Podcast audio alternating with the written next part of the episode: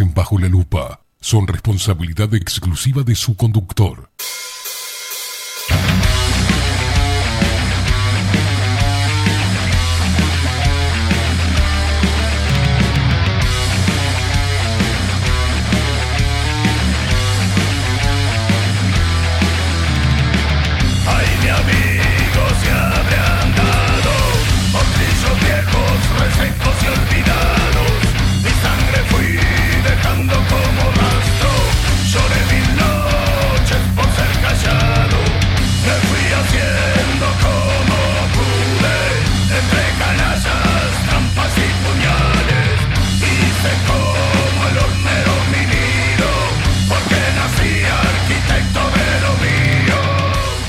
Pero muy buenos días. Bienvenidos a un nuevo programa de Bajo la Lupa por aquí por bajo la lupa.uy. Más independientes que nunca.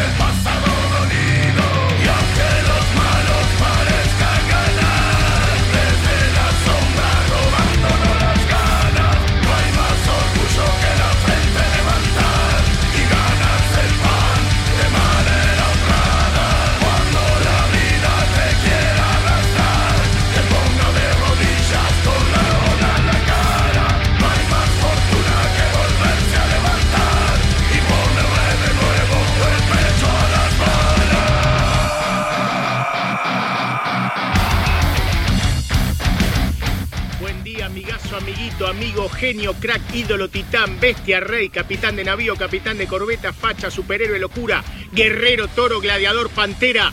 Que tengan un excelente día. Gracias, guacho.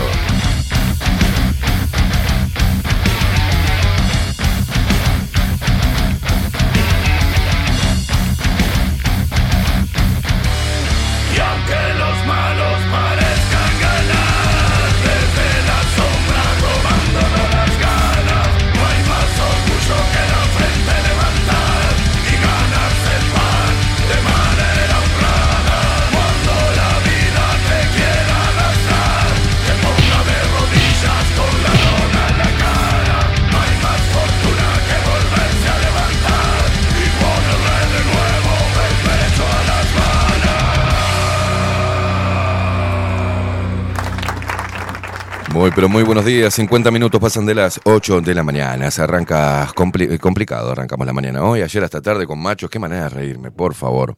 Por favor, con estos animales, ¿eh? si te lo perdiste, lo podés ver de vuelta. Ah, Entra a la, la web, bajo la lupa.uy, y si no, entra a Spotify de machos y enseguida lo, lo podés ver de vuelta. Señoras y señores, vamos a presentar. Qué frío hoy, ¿eh? Sigue el fresquete. Sigue el fresquete. Vamos a presentar al equipo de Bajo la Lupa en la web Bilden de la mano de Miguel Martínez. Video y fotografía, Adolfo Blanco. Nuestras voces comerciales, las mejores y las más profesionales, como la hermosa voz de Maru Ramírez. Bienvenidos a Bajo la Lupa. Y la voz de macho, de trueno, de Marco Pereira. Bienvenidos, Luperos. Y quien nos pone al aire y hace posible esta magia de la comunicación es él. Estamos hablando de Facundo, el vikingo Casina.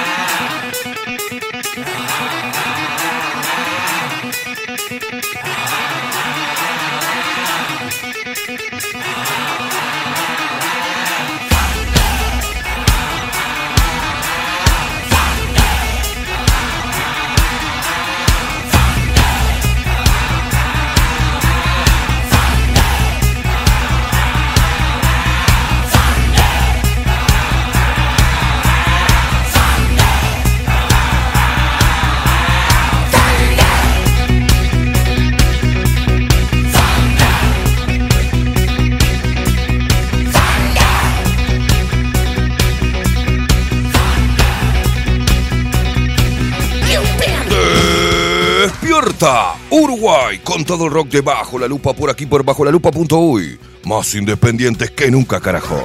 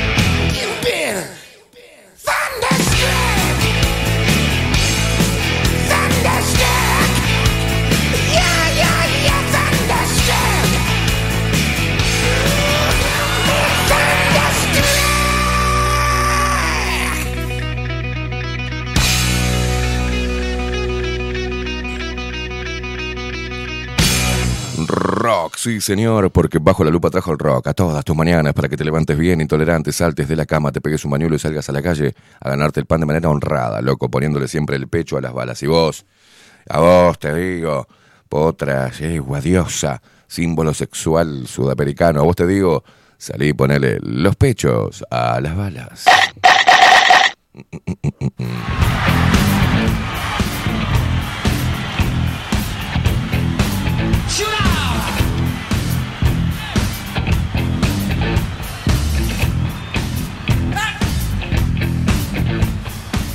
Steve walks right down the street, people way down low. Ain't no sound but the sound of his feet. Machine guns ready to go. Are you ready? Hey, are you ready? This, I stand on the edge of your seat. Out the doorway, the bullets river. Se despierta todo el Uruguay. Se despierta el interior del país, los paisanos guapos y las paisanas piernudas.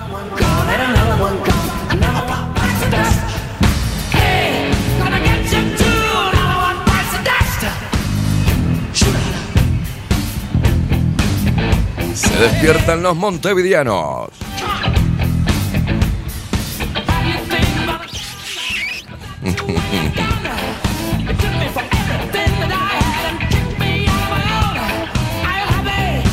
Se despiertan nuestros hermanos argentinos que nos escuchan a través de Radio Revolución eh, 98.9 de la ciudad de La Plata.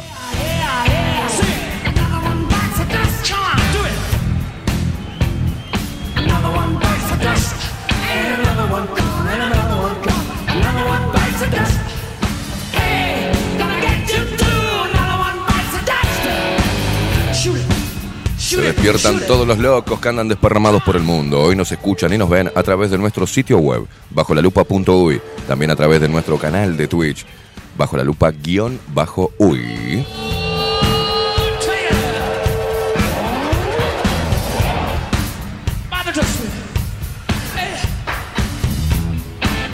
Nos seguís a través de todas las redes sociales, ¿eh? arroba bajo la lupa uy, en todos lados, en Instagram, en Twitter y en Facebook. Y a mí me seguís también, ¿eh? arroba Esteban Caimada en todos lados.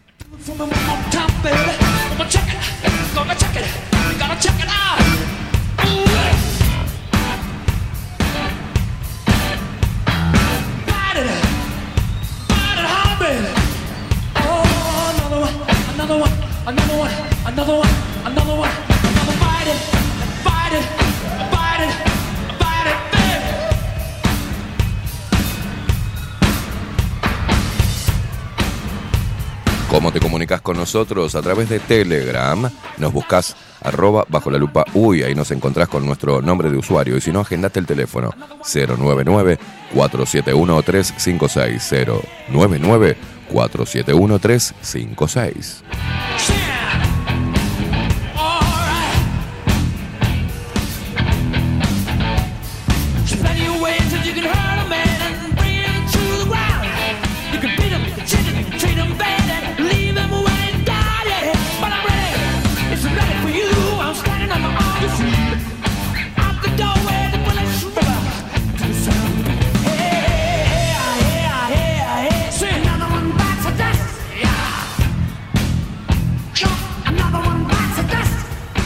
Abrazo para toda la gente que también nos mira a través de Kick.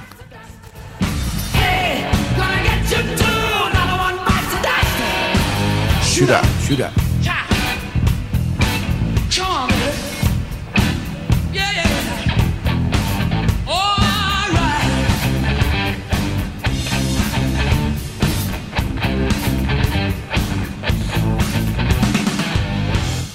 Y arrancamos eh, con el fresquete, eh, temporada de Cucharita. Hoy se viene Ovenir Sartú y su columna Tiempo Incierto.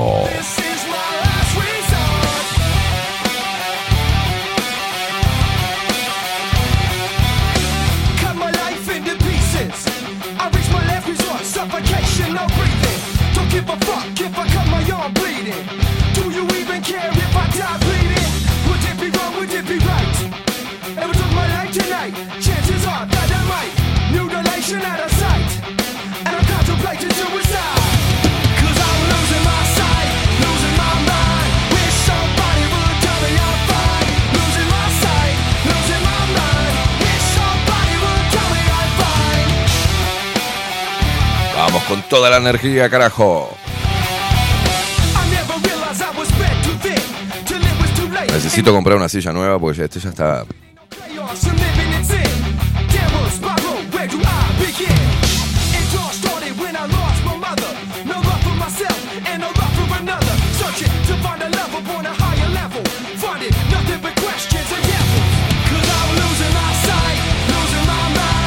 Mostrame la ciudad, Facu, ¿cómo está? Mira qué lindo.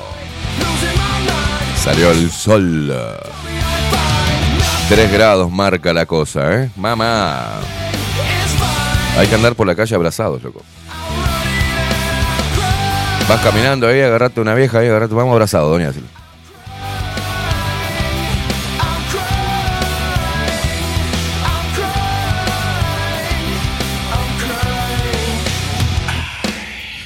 La temporada donde se forman las parejas.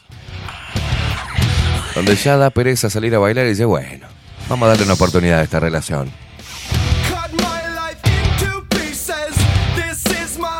Vamos a mentir, vamos a, vamos a decir que, no, que nos queremos. Y nos dormimos cucharita calentito.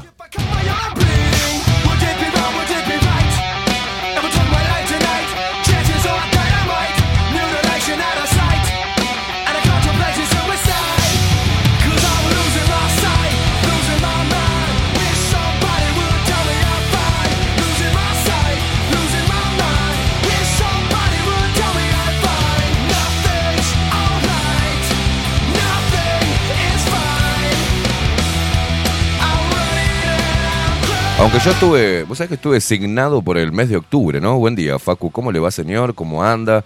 ¿Cómo dice que le va? ¿Pudo venir? ¿Compró guantes? Eh, eh, estuvo muy frío el... el- Siempre me apaga el micro. ¿Cómo anda?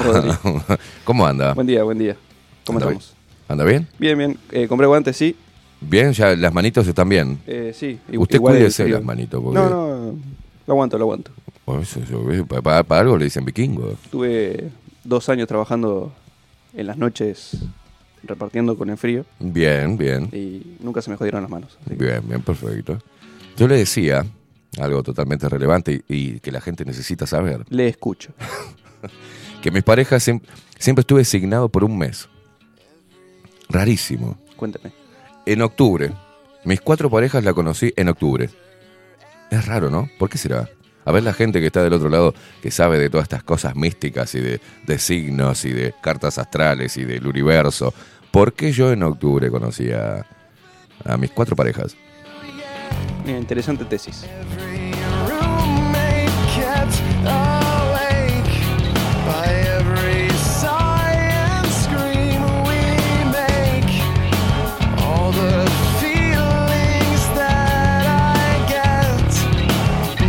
7, 15, 11 y 21. I, you yet. O sea... ¿No? ¿No te parece raro? 7, 15, 11, 7, 11, 15 y 21, digamos. De octubre, siempre octubre.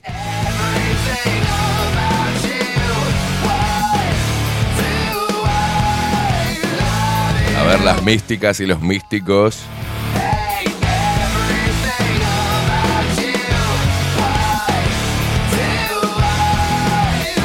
¿Tendré que empezar a romper patrones o lo sigo?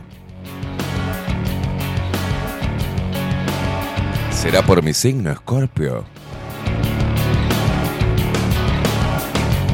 ¿Será que en octubre estoy con la guardia baja?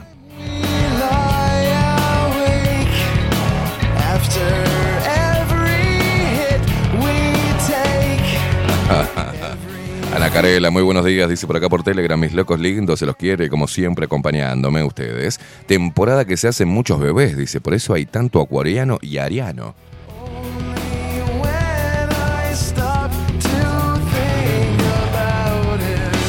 Ale dice, buenas mañanas gélidas, tengan una excelente jornada, abrazo para ti, Facu.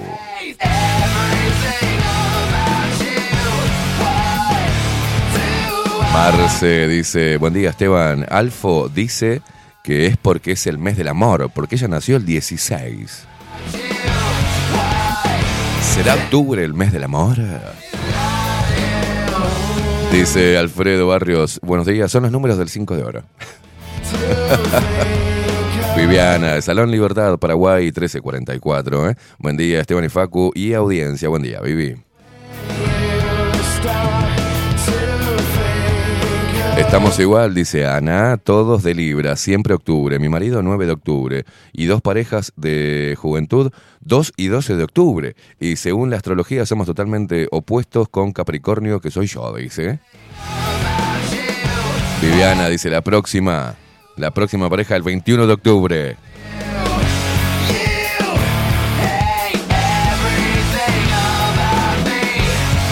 Pero ya, ya tuve 21. Fue 7 de octubre, 11 de octubre, 15 de octubre y 21 de octubre. Te dice la fecha que conoció a la pareja Que conoció, que conocí a mi pareja. o que sí. concretó la relación. No, no, que conocí. Que conocí a la que a posteriori sería mi pareja. Es raro, ¿no? Esos eran los aniversarios, para no olvidarme, ¿viste? Soy prolijito. Marce dice, juego al 5 de oro, 7, 11, 15 y 21 y 10 por el mes lo sacamos. Dice, bueno, si lo sacas, compartimos.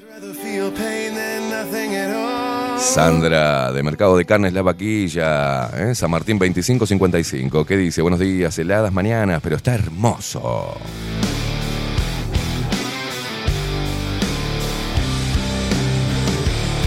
Están sacando cuentas, Viviana dice, entre las primeras dos... Lo borraste, Viviana. Dice Marce que si juega al 5 de oro lo gana, me compra una casa.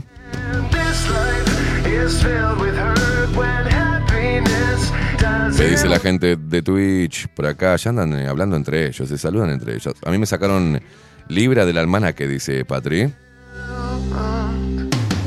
Ja- Jaspe dice, guardia, baja o eh, baja energía... O, ¿eh?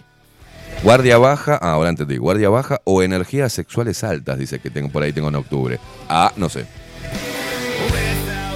Sofía dice, aprovechen chicas, octubre, mes del amor para Esteban. Paulita dice, salí a buscar una pareja en invierno y buscaba una canceriana, somos la mejor, no creo.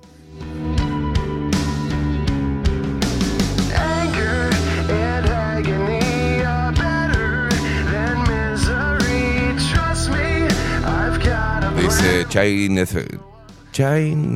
Ceder, a la mierda. Dice enero y julio, cuanto más frío o más calor, más chaca chaca. Karaterei, dice, Karaterei, me encanta esto. Eh, buen día. No tengo ni idea por qué en octubre, pero seguro que tenés que eh, ¿eh? meterle a otra temporada para tener más suerte, dice. Soy Gabriel. Y sí, vamos a tener que romper patrones. Buen día. En octubre arranca el frío y buscamos con quién irnos a dormir a la cueva. En octubre arranca el frío, me estás jodiendo. Ah, porque está en Francia. claro. ¿Cómo cambian los meses? Claro.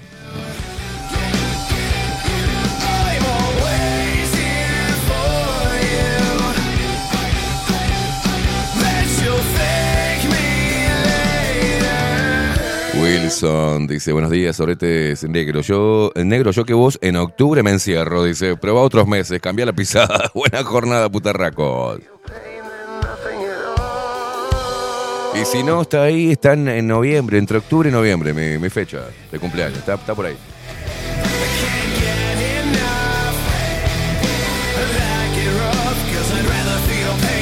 Nunca una en julio, en agosto, en pleno verano, no, no. Antes del verano. Soy medio pelotudo, porque en verano que me... ¿No?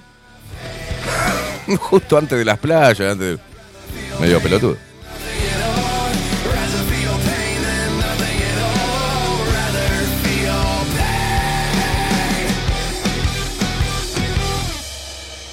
Viviana dice, el 27 de octubre será, dice, decreta, aunque podría ser el 19 de octubre. Muy bien. Mabel Trillo, buenos días, Esteban y Facu Luperos, a buscarle la parte linda al frío. Abrazos para todos, siempre, claro, el frío tiene cosas hermosas. Alejandra dice, buen día, Esteban y Facu, buen martes, deberías hacer constelaciones familiares. Ay, no, ahí se ríe, todavía, dejate de joder, no, yo no, que vayan todos, menos yo. José que dice, ¿eh? Eh, hola, buenos días, soy de soy José de Villa Argentina, compartiendo el programa después de haber visitado a los amigos de Café Jurado. Vamos, che. Nos, nos manda por acá la fotito, Facu.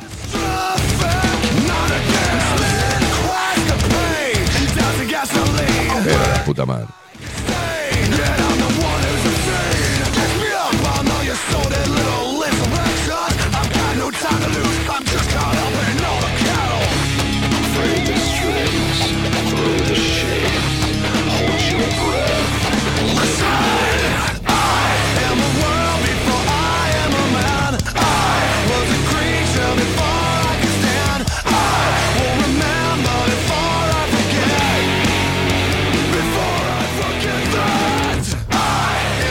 Fabiana dice, buen día, para que te hagan un buen regalo en noviembre, dice, por eso lo buscan en octubre. Dice, un mes antes de cumplir años comienza un proceso de cambios. Quizás sea por eso. Mirá vos.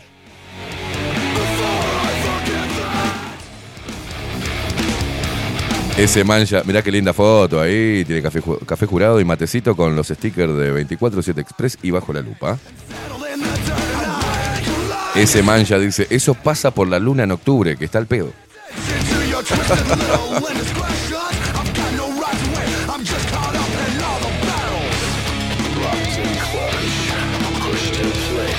Patrines dice, está cerca la fecha de tu cumple eh, y los de Libra es el signo de las relaciones. ¿Qué carajo tiene que ver si soy de Escorpio?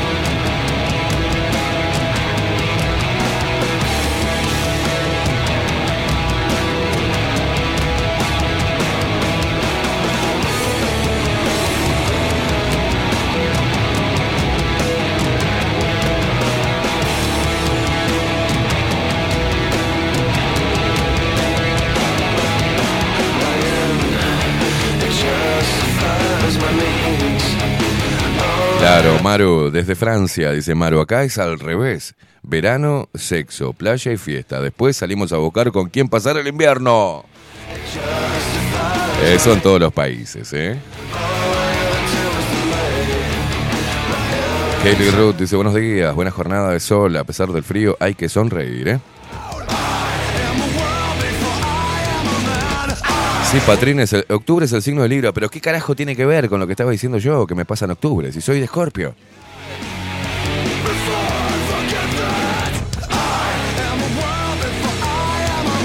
Claudia Land dice, es porque sos rebelde, porque tiene que ser en septiembre, el mes del amor. es el octubre y punto. ¿Por qué te- Claro, yo dice que inconscientemente digo, ¿por qué tiene que ser en septiembre? En el mes del amor. No, en octubre será. No sé, ni idea. ¿Es casualidad? ¿Causalidad? Algo místico.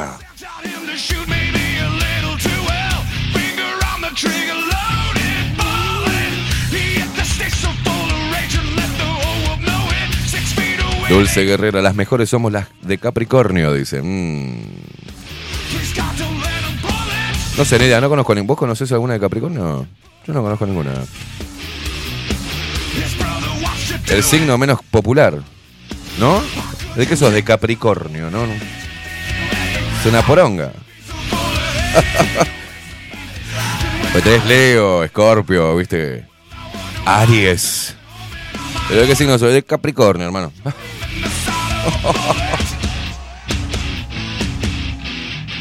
Chon, chon, chon, chon, chon.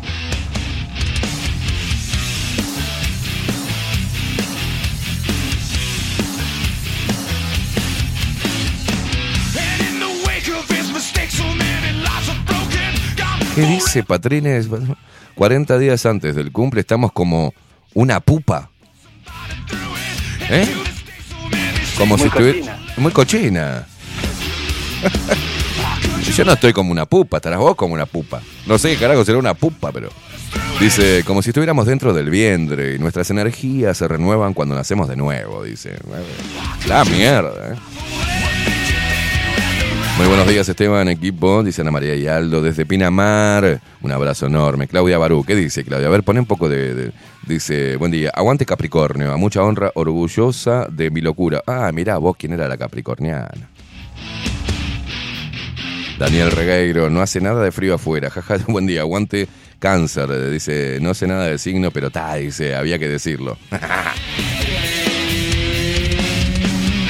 Daniel Regueiro, ¿cómo le gusta mandar videitos? Es una cosa de locos, ¿eh? Pacu, es de, tu clan este. Es de tu team. Pero la putísima madre. Paren un poco de enviar mensajes, che, que no puedo enviar. Ahí va. Richard desde Jacksonville dice buenos días. Yo creo que todos somos unos hijos de pupa. Aguante el invierno, dice Claudia. Claro, Claudia. Patti dice, eh, hola, los Capricornios son los más estables del zodíaco, ¿sabéislo? Dice, ah, mirá, no sabía, che.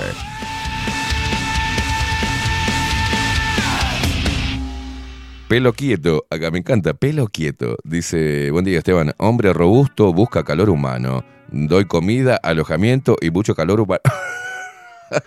Siempre eh, mujeres, ¿no? Dice, por las dudas. Federico Sicardi, buenos días, la tenemos enorme, los de Capricornio.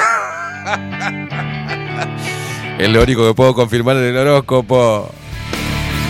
Pero cállate la boca, Fede. Nati, Nati Jacksonville dice, buen día chicos, arriba Capricornio, el primero de enero. No jodan, había gente Capricornio acá no decía nada. Yo nunca conocí, la verdad que no, no. Esa boludez, vete que si no soy Capricornio. No sé cómo sería un escorpiano y una capricorniana, ni la más puta idea. Con Claudia me llevo bien. Con Fede Sicardi me llevo bien. Nati tiene buen baúl.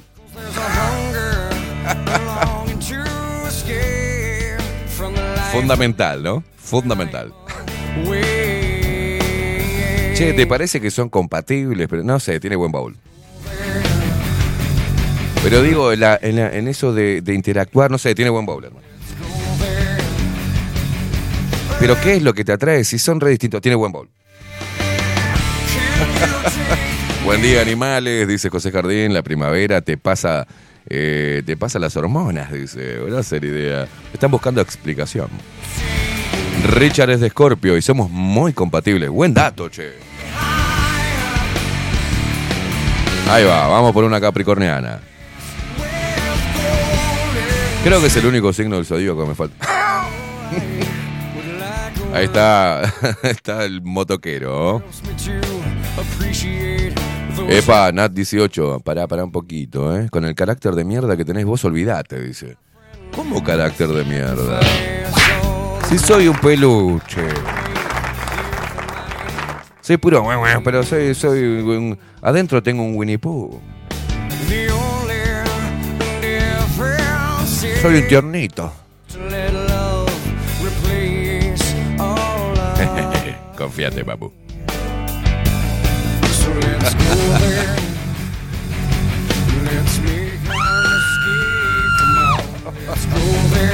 ibas a gritar, Nati.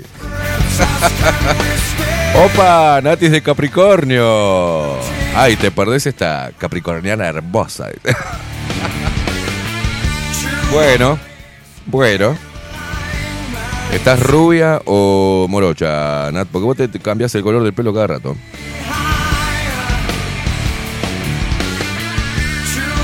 María Luisa dice, el invierno con evasina se pasa mejor, con las camisetas y panties, no sé, y panties. ¿Qué estás tirando chivo vos? ¿Qué estás tirando chivo, María Luisa? ¿Qué te, te quiere? ¿Un calzón más barato que te deje? No, no, no, esto ya es un... Qué alcahueta de, vacina. Lo que hacen las mujeres para tener un calzón más barato. Patri, cobrarle más caro por alcahueta.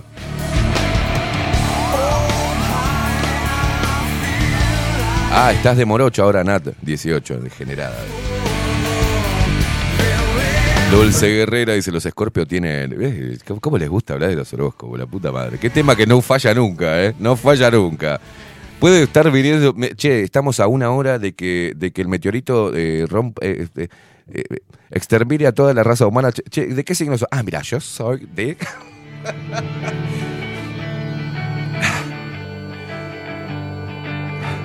Los Scorpio, dice, tienen mucho carácter, pero por dentro, muy por dentro, son unos tiernos bárbaros. ¿Por qué el muy por dentro? Chicu, chicu, chicu, chichun. Dulce Guerrera, nunca te arrepientas de conocer a dif- eh, eh, diferentes tipos de gente. La gente buena te da felicidad, la gente mala te da lecciones y la gente maravillosa te da recuerdos. ¡Ay, cómo está! ¿Cómo estamos hoy?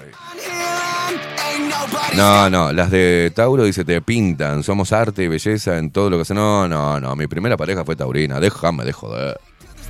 Una loca de mierda.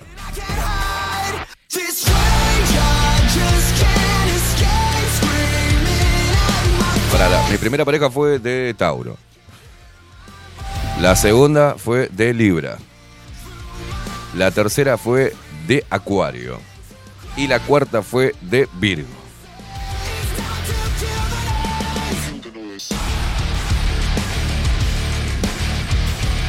En, en las sexuales todo bien, con las cuatro.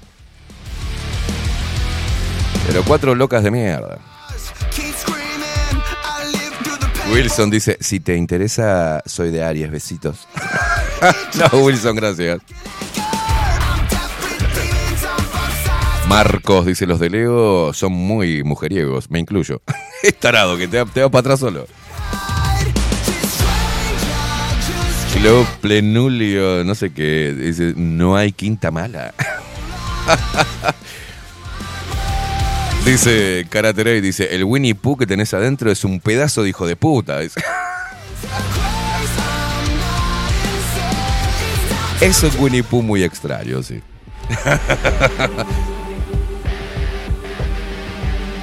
es un Winnie Pooh medio heavy metal. Shut up. Dice Claudia Boro. Y que si estás hablando de vos misma, Claudia, no hay, no hay, no, no es objetivismo eso. Dice Capricornio, somos las más constantes, justas y perseverantes. Ah, no. El Winnie Pooh que tiene adentro. Ahí tenés, ese es mi Winnie Pooh. Lleva un Winnie Pooh adentro. Para, para, otra de vuelta. Lleva un Winnie Pooh adentro. A ver, a ver tu Winnie Pooh, es ese.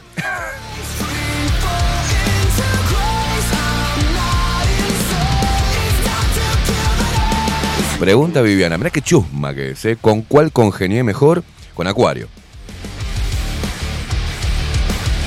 Con Acuario, sí, sí. Lejos, lejos.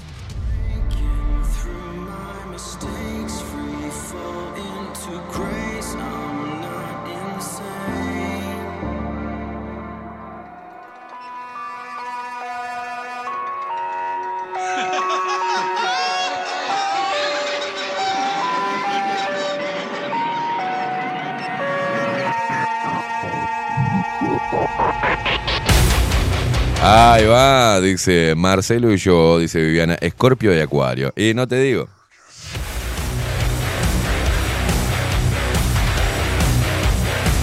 Es una buena dupla Scorpio y Acuario, ¿eh? Sofía dice, las de Géminis no te las recomiendo.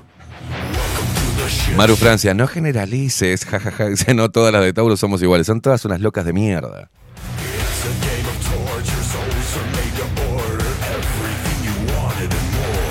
Marcos dice que la mejor junta es Leo y Tauro. Mira Viviana, dice Scorpio de Acuario, 41 años. Bueno, yo eh, fue la que con la que más duré con la acuariana, tuve 8 años. La demás, 4 y bailando para afuera.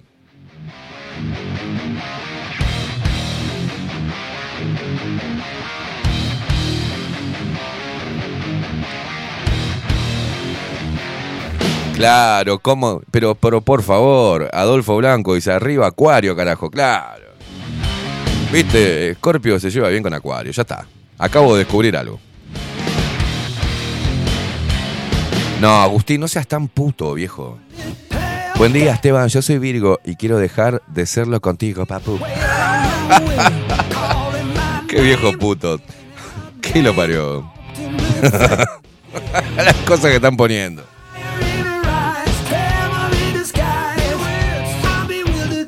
Loco con su tema dice cáncer y cáncer suena tóxico. Muy cochina. Piscis y Acuario suena coherente, dice un loco. Dulce Guerrera, acá Capricornio, con ascendente en Acuario justito, dice. Eso es una degenerada vos.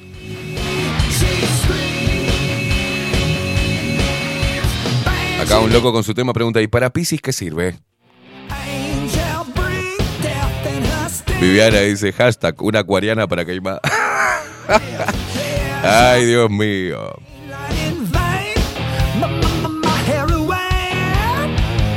Juan Durán dice, mi señora y yo, Escorpio y Acuario. Dice, la app anda una poronga, se corta de continuo. Gracias, Juan. Gracias por hacernos publicidad tan linda, Juan. Entras a la te parió. Vos, tu señora, Acuario y, y Escorpio, la te parió.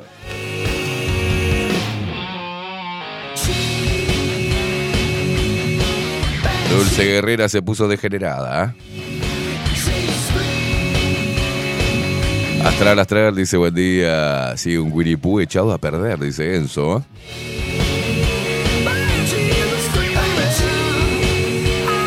Mira Claudia, dice, el hombre acuariano fue siempre mi perdición.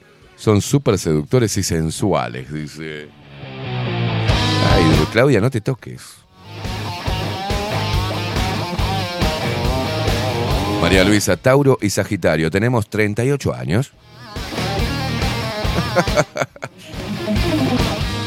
Ay, Dios mío, los signos, qué cosa los signos, ¿eh?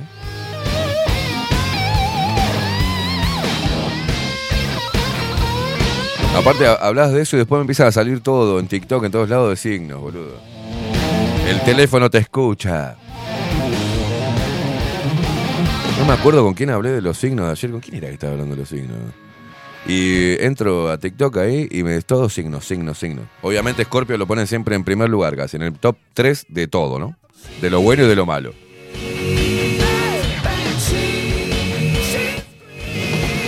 Nelsi dice, buenos días, agarrá lo que quieras, menos Tauro y Leo.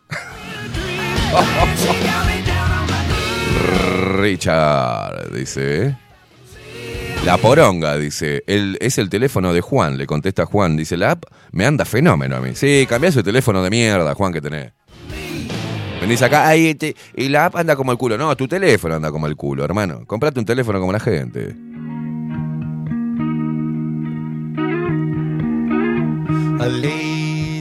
Ay, Dios, Dios. Paulita dice, Sagitario, un fuego en la cama y el romanticismo de cáncer son una dupla especial. Dice, "Ay". Mi hijo también es escorpiano, dice Patrines. Mío.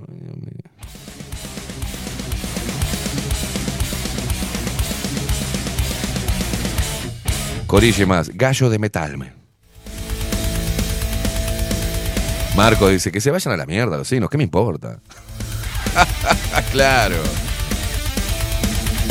Ana Carela, Esteban, no te recomiendo Géminis ni Cáncer. Bueno, ¿por dónde voy entonces? Acuario ya conozco, ¿por dónde voy? Solo por el horóscopo chino.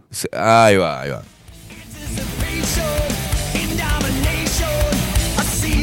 Ludovica. Por favor, poneme en línea directa con Ludovica Esquirru. Claudia, Claudia Barú dice, soy mono de madera. Eso es un asco. Es una mierda. Y vos en el horóscopo chino que sos mono de madera. Rata. ¿Yo qué soy en el horóscopo chino? No tengo idea. ¿Cómo se hace eso? ¿Cómo, cómo? No, no sé. No sé No cómo. sé cómo mierda. No es el año, ¿eh? Sé No. que soy chancho. Chancho. Sos un chancho. Chancho de fuego. Ay, Chancha en celo también se dice. Sos un chancho en celo. Pará, ¿yo qué, yo qué vendría a hacer en el Pero no- realmente no tengo idea cómo. ¿Cómo se saca? A ver, alguien que me diga. Viviana también es mono de madera. Escorpio y dragón de fuego, dice Richard, soy yo. Ay, ¿cómo saben? Qué bueno ser el dragón de fuego, ¿no? No, una rata, un, un mono de madera. ¿Te querés cortar un huevo?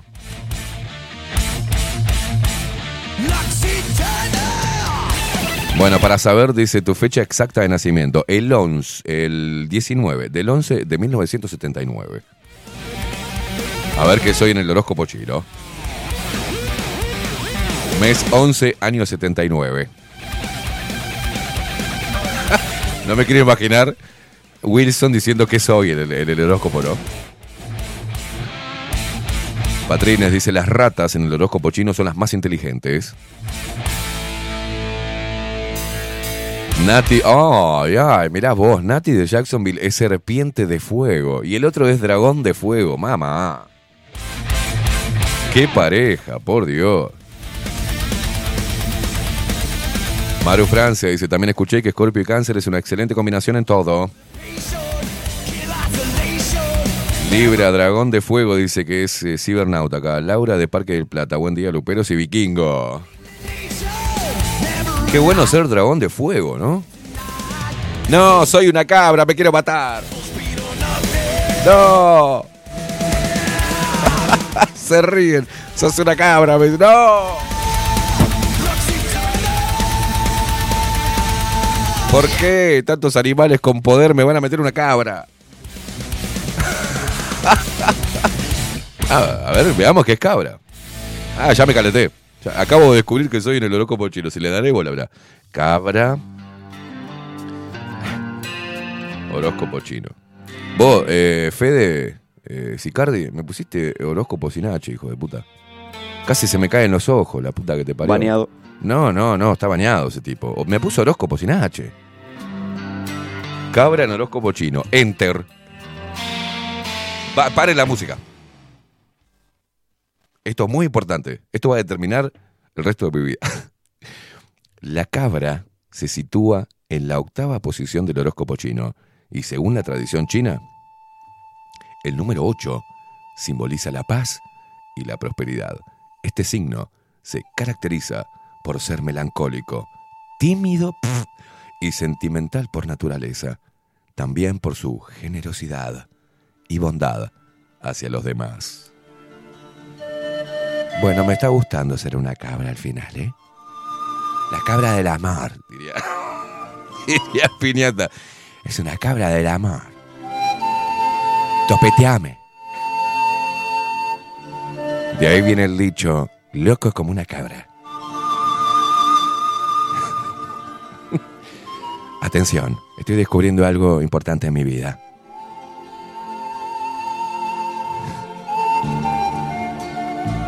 Según Ludovica Esquirru, la cabra se sitúa en la octava posición del horóscopo chino. Y según la tradición china, el número 8 simboliza la paz y la prosperidad. Este signo se caracteriza por ser melancólico, tímido y sentimental por naturaleza. También se caracteriza por su generosidad y bondad hacia los demás. Amante de la buena vida, de la paz y el sosiego. Ser pesimista y no poder manejar bien sus emociones, ni tampoco su dinero, son sus caballos de batalla. En el trabajo la cabra necesita apoyos. ¿Viste, Facu? Apoyame, mano. Y cierta atmósfera protectora para poder desarrollarse adecuadamente. Además, Tiene dotes innatas para la creatividad, el arte y todo lo relacionado con la estética y la belleza. Obvio, mira lo que es esto. Lo malo, a ver, lo malo es su falta de organización, algo que redunda a veces en que tenga que dedicar el doble de tiempo y energías para llevar adelante sus proyectos. No importa, no soporta la disciplina, la crítica ni las normas. Tienden a asumirlo en cierto pesimismo. Cuando se trata de amor, una cabra necesita muchísimas atenciones y cuidados para sentirse satisfecho. Se enamora fácilmente, pero nunca tiene suficiente de nada. Cariño, comprensión, aprobación. Le cuesta expresar sus sentimientos. Por eso resulta tan difícil saber lo que le pasa. Los estallidos en llantos no son nada raros en una cabra. Al contrario, con todo su amor, es puro. De eso no hay ningún género ¿eh? de duda. Es muy compatible con el tigre, el conejo, el caballo y el cerdo. Y compatible con el resto de los signos.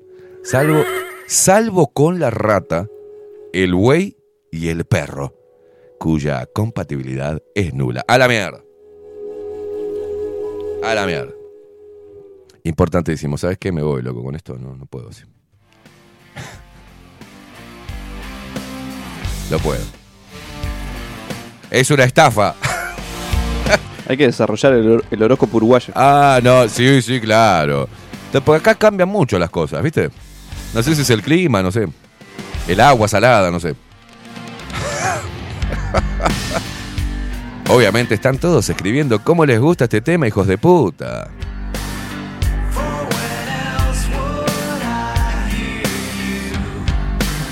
Buen día, dice Cintia. Jaja, buen día. Yo, una yegua de acuario. ¡Uh, mamo! ¡Qué mezcla! Buena jornada. ¿Sos acuariana, Cintia? Buen día, chiquilines, dice Elis. Aquí estoy siempre de tu lado. Sagitario es bravísimo, dice, lo sé por mi hija. Ella es tigre de fuego con ascendente en dragón de fuego. ¿Y ¿Cuál sería mi ascendente, loco? No entiendo nada esto, es un quilombo. Escorpio se lleva muy bien con Capricornio. Soy mono de fuego con ascendente en tigre. Tomá, tomá, dice. ¿Qué, qué, qué cosa? Dice Alejandro, sos una cabra cabrona. dice. Cintia, ¿sos de Acuario? Sí, dice, sí. Daniel Regueiro dice, soy un mono. Más que mono, soy un chimpancé. dice. Pero cabra de qué, dice Nati, de fuego, de madera, de tierra. Ah, no tengo idea yo. No sé tampoco cómo se busca eso. Bueno, eh, el eh, eh, 19 del 11 del 79, hay que me diga que soy cabra de qué. Creo que qué elemento soy en el horóscopo chino. ¿Qué elemento soy en el horóscopo chino? No sé, buscaré eso, me da cosa. Nando dice, buen día, yo soy del 79 y soy cabra de tierra lunar.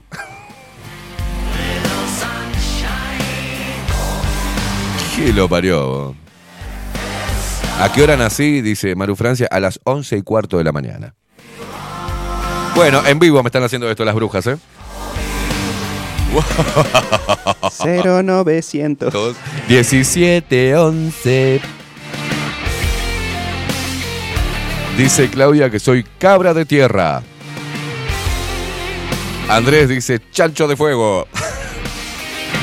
Alejandra dice soy caballo de Aries, lo mejor.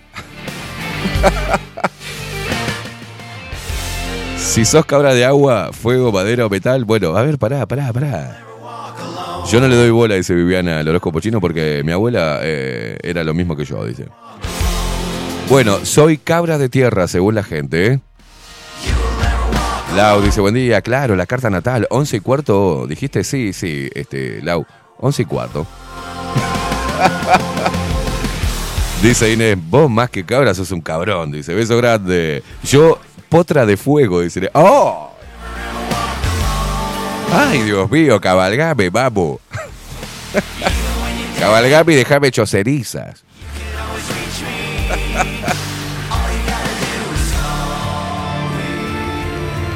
Ay, Dios mío. Al chancho de fuego lo quería para Navidad. Se cocina solo, dice. Ay, Dios. Ninfa Aura Karen, una vez que dice buen día locuras, Germiniana con ascendente en Leo y luna en Sagitario. No sé qué significan esas cosas. en el horóscopo chino soy búfalo de madera. Y vos sos cabra de tierra. Bueno, busquemos cabra de tierra. ¿eh? Poneme la música ancestral.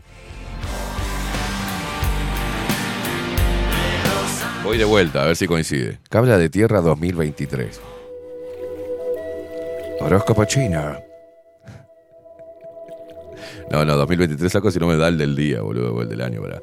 Cabra de tierra. Vamos a buscar la cabra de tierra, ¿qué significa?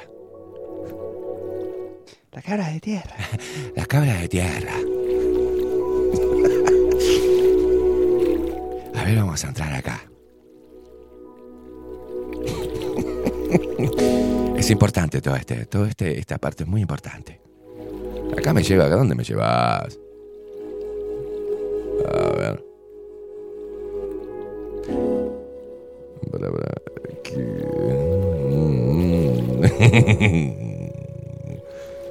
La putísima madre. Para que entre en una página que está muy compleja. Voy a entrar a otra. Patrines, Caimada, sos ascendente en Capricornio. Viniste a este mundo a escalar socialmente. Ah, ah, Dios mío. Pero no me dice nada acá. No encuentro. No puedo encontrar. Características de hombres cabras. Los hombres nacidos en el año de la cabra son verdaderos caballeros. Están orientados a la familia y tienen una personalidad sincera. No importa a dónde vayan, se les puede ver interactuando con personas y haciendo nuevos amigos. Escuchan a la gente genuinamente y son maduros. Cuando otros tienen problemas, harán todo lo posible para ayudar. No les gusta presionarse demasiado y tampoco criticar a los demás. Más o menos. Durante una discusión a menudo son los pacificadores. No creo. En los momentos adecuados ofrecen consejos y sugerencias. Pero a menudo son pesimistas. Es difícil para ellos ver los lados positivos de las cosas y esto los pone ansiosos. Estos hombres intentan usar el entusiasmo para ocultar su oscuridad. Anhelan atención y apoyo. ¡Ah! Apoyame. no me dice acá lo de tierra, boludo. No sabía que hay de tierra, de agua, de fuego, de, de- de- viento, de la, de la madre. Cabra de tierra y... ¿Qué pasa, loco? Ahí va, a ver acá. ¿Qué significa ser cabra de tierra en el horóscopo chino? Es creativo, artístico, positivo, elegante, masculino, afable, compasivo, llorón, sensible, soñador, orgulloso y triste. Un quilombo es una cabra. ¿Por qué? ¿Qué? ¿Por qué una cabra, loco? ¡Qué animal de mierda! ¡Pará venir! ¡Pará venir!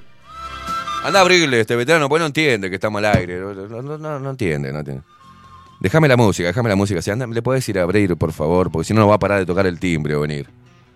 ¿Cuál mormón? Eh, laburar con viejo es lo que tiene, ¿viste? ¿Cuál mormón? Vos déjame ahí con la música y yo. Aceptar todo, sí, acepto todo, ¿eh? Sigamos, que esto es tan muy, muy importante, ¿eh? Muy importante. Acá, el buey, ¿qué, qué dice? La rata. Ay, Dios mío. ¿En serio le dan bola a esto, gente? ¿Se dejan regir por esto? el tigre, acá, dragón, la serpiente, el caballo, la cabra. La cabra, la cabra. Ese tema, busca la puta de la cabra, ¿te acordás?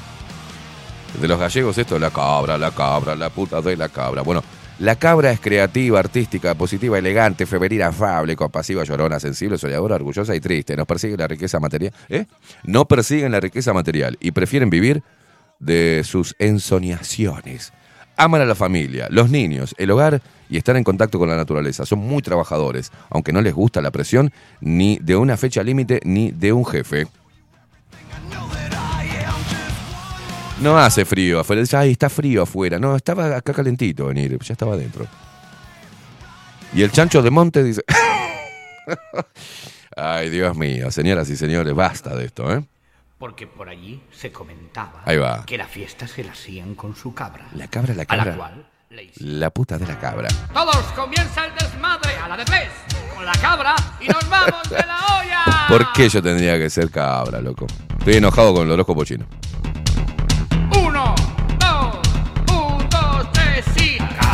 La cabra, la puta de la cabra, la madre que la parió. Yo tenía una cabra que se llamaba Asunción. Una cabra que se llama Asunción. Un temazo, ¿eh? para ir a hacer turrones y cuando estaba de vuelta me chupaba los cojones. ¡No! La cabra, La cabra, la puta de la cabra, la madre que la parió. yo tenía una cabra Porque yo soy una cabra grande, por eso soy un cabrón. No le pedía leche, no me daba, no me daba. Alfe- Alfredo Barrios dice, ¿y estará el chancho del monte? No, no sé la idea. Ay, Dios mío. Dejate de joder, no es para vos eso, Amargo. Dice, vamos a unir, por favor, empezar. ¿Sabes qué? Ahora lo voy a demorar, a unir por alcahuete. Ya está, queimada. Dice, sos un loco de mierda, Alejandro. Eso es el... en- vamos, encerramos... encerramos todos en que soy un loco de mierda. Ale, rata de agua. Horrible. Dice Lourdes, buen día, loco, ¿cómo andan? Dice, sos loco como una cabra. Ya está. Mabel Trillo, ¿cómo andás, Mabelucha? Aries, gallo de fuego. Ana Carela, yo mono de tierra en el horóscopo chino. Me mata este, este, Semenea. ¿Qué es esto? El nombre, el nombre es Semenea. Dice Esteban, hacé como el caballero del zodíaco, matate, eh, matate una de cada signo. no, ese era el asesino del zodíaco.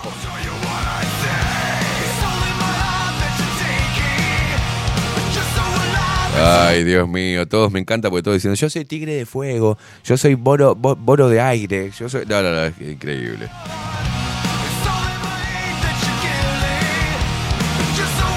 Dice, lo que lo tenés más pinta de comadreja. Dice, estás loca la comadreja. María Luisa, sos una cabrita con un bebito fiofió adentro. No, no, no, no, no, no, no, no. no. Pinolao dice, signo de Escorpio, Luna y Mercurio también en Escorpio, ascendente en Acuario, todo el este, estelium dice al lado del oh, ay, Dios mío. ¿En serio miran eso?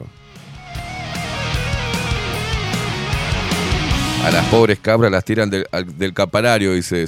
no, no, no, no, no. Esto ya se desmadró, dice María Luisa, sí, sí.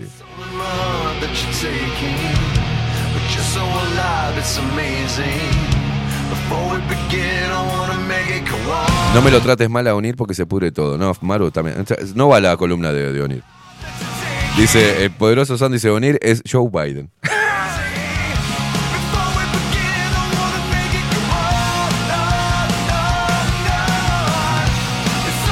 El poderoso San dice, ¿y vos, y vos te quejas porque, que- porque sos cabra? A eso le decís animal de mierda. Yo soy rata, dice, hijo de puta.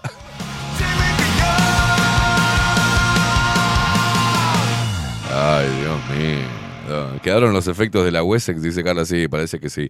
Eh, mm, ah, mirá, ascendente en mi signo, dice. Tenés una inteligencia emocional muy profunda, dice. Mm, ay.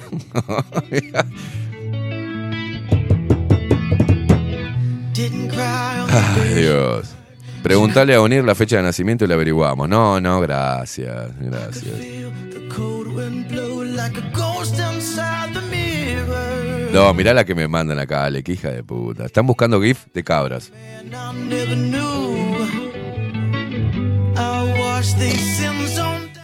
No, no, no. Están buscando GIF de cabras. Son unas hijas de puta.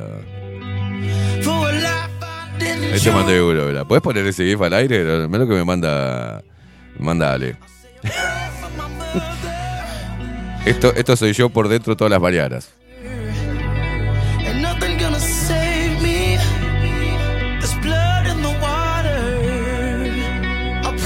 La queja de puta. La cabra, la cabra, la puta de la cabra. No, no, horrible, horrible. Bueno, basta, che, basta de pelotudeces ho- horoscopísticas.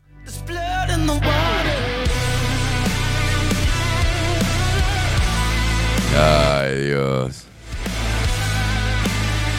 No, no, Astral, Astral, yo soy poronga de toro, dice. No existe eso en el horóscopo chino. No seas sonso. Raquel, yo soy un unicornio de goma. No, si se ponen a inventar eh, las conjunciones esas, yo me muero. Alejandro dice, Onir es Splinter, el maestro de las tortugas ninja. No, no.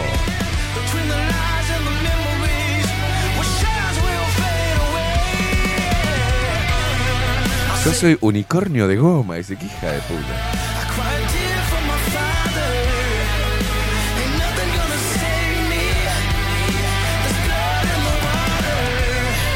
Dice Corísimas, en el horóscopo argentino soy hipopótamo de Pampernick.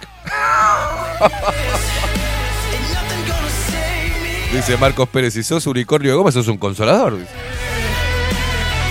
Ay, Dios mío, Dios mío. A ver, venir dónde anda. A ver, venir. Se fue venir. Se enojó y se fue a la mierda. Acá dicen que el domingo que viene cumpleaños Souvenir. Tiene mucha información sobre Dulce Guerrera, mi ex era una rata, dice, de dos patas.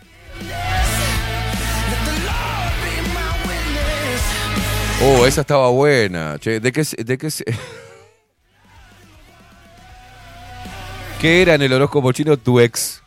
Hacemos un picadito cortito, ¿qué te parece? Sí, sí, me fumo un puchito. A ver, decime qué era tu ex en el horóscopo chino. Escribinos al 099-471-356. Decime qué era tu ex en el horóscopo chino.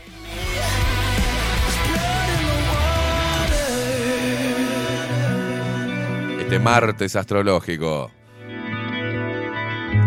Raquel dice, mi ex era rata de caño. Carla, ¿qué me importa? Soy dragón de madera, dice. Raquel fue la única que entendió.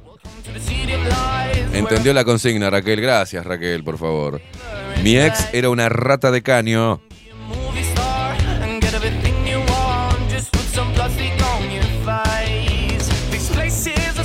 ¿Qué? Ah, siguen copados.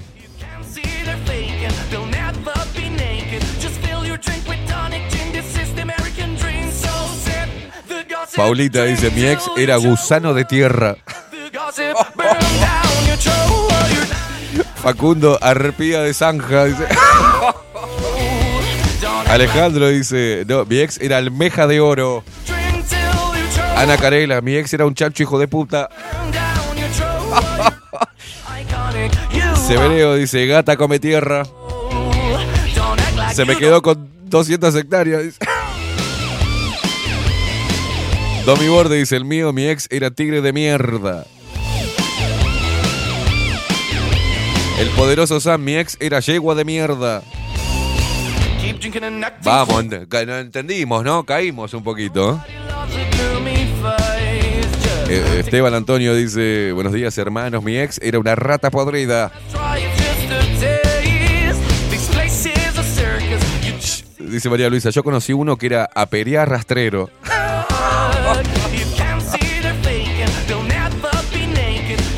Matías, en el horóscopo americano, toro sentado, por cornudo y paralítico. Ay, un loco con su tema dice, mi ex era una yegua de mierda.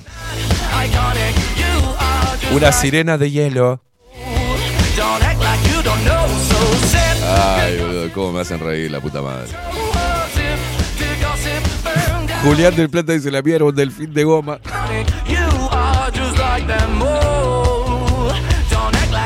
Hijo de puta, boludo. Dice una hija, Marcos dice una hija de puta. Hasta el día de hoy me exprime la, la babosa arrastrada. Mi ex era caracol, baboso y arrastrado. Dice Claudia Lam.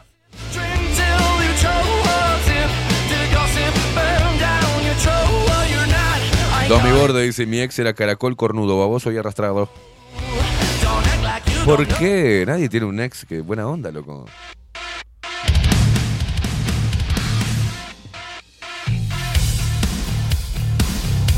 Mi ex, eh, dice, mi ex era Alemania apestosa. Una comadreja.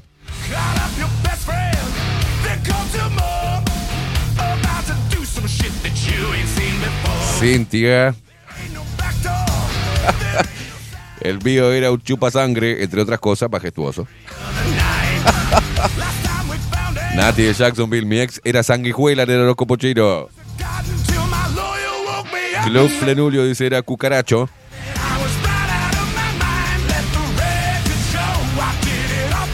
Ay, Dios mío.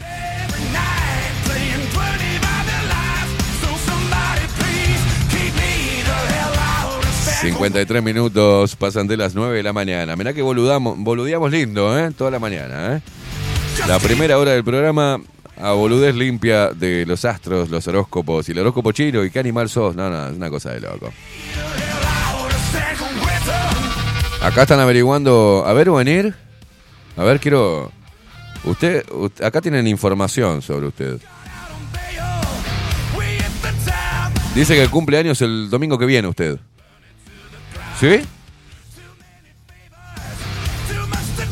Usted nació el 25 de junio de 1956. Ah, lo googleó.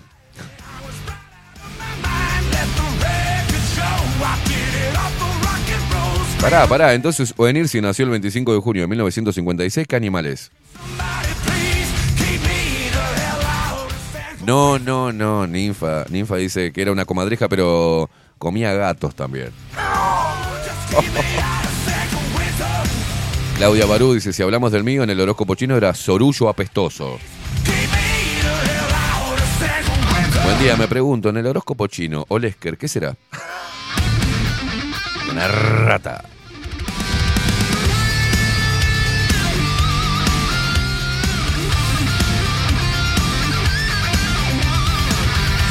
Marcos Pérez dice, mi ex era vampira enana.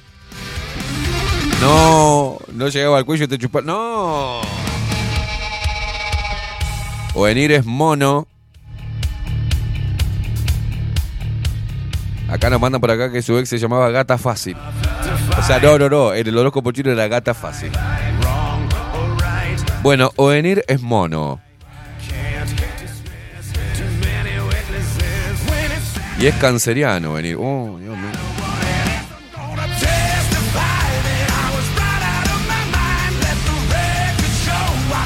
Marce, no sé yo mucho de, de horóscopo, pero sabemos que el Pepe Mujica es un tatú mugriento.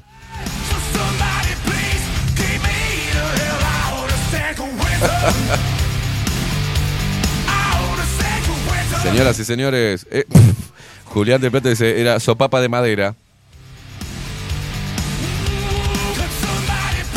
Señoras y señores, con toda esta pelotudez horoscopera, nos vamos a la pausa. Luego de la pausa se viene Ovenir Sartú y su columna Tiempo Incierto. Nos vamos a poner a hablar en serio, ¿eh? Basta de joda. Basta de joda que llegó Ovenir, ¿eh? Pausa, ya venimos.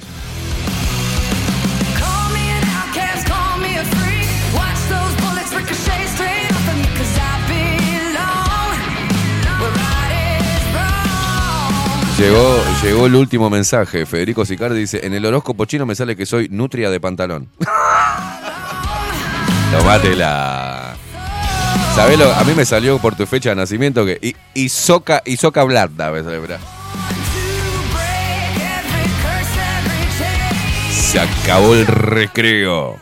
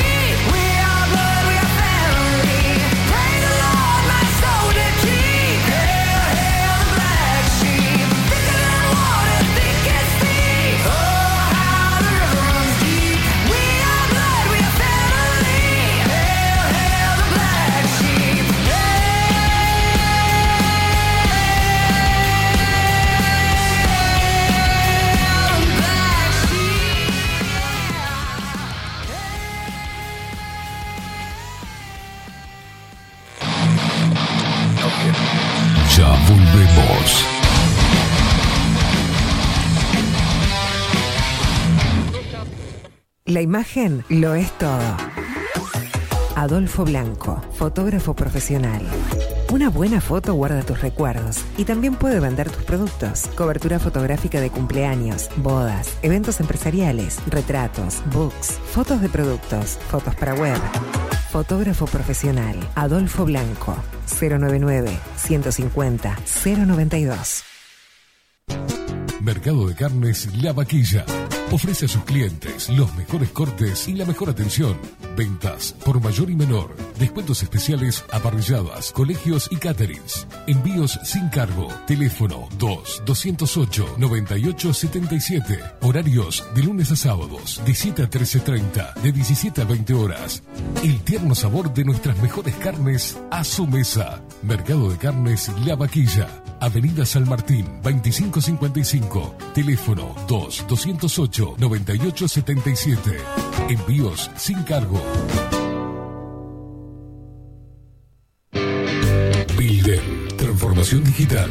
Creamos la estrategia de transformación digital para que tu empresa avance y se adapte a los desafíos de hoy. Desarrollo y posicionamiento web, community management, planes de marketing digital. Builden. Transformación digital. Comunicate al 094 400 060 o escribinos a hola arroba builden.uy. Café Jurado, directamente desde la planta hasta su propia taza, siempre garantizando la mejor calidad. Café Jurado, su cuerpo, su intenso sabor y su aroma hacen de nuestro café un placer único. Desde 1912, pasión por el café. Estudio Jurídico Notarial, Perezcal y Asociados. Más de 25 años de experiencia en todas las materias, representando a estudios nacionales e internacionales. Una amplia trayectoria en materia penal, sucesiones y reivindicaciones. Más de dos décadas de experiencia recuperando terrenos ocupados. Torre Gorlero, oficina 20, 21 y 22. 099-309-319. Estudio Jurídico Notarial, Perezcal y Asociados. Mostrá tu mejor sonrisa. En Timbo, consultorio odontológico, te ofrecemos la atención y todos los tratamientos necesarios para recuperar tu salud bucal. Reserva tu consulta diagnóstico sin cargo al 099-750-182. Te esperamos en Colonia 1181, oficina 505, esquina Cuareim. Nombrando a Bajo la Lupa, obtendrás un 10% de bonificación. No postergues más la sonrisa que te mereces. Timbo, consultorio odontológico. 099-750-182. Mercería Las Labores. La mercería más antigua del país, desde hace más de 100 años junto a vos. Tristán Baja 1524, abierto de 9 a 19 horas. Visítanos en www.lanerialaslavores.com.uy. Facebook,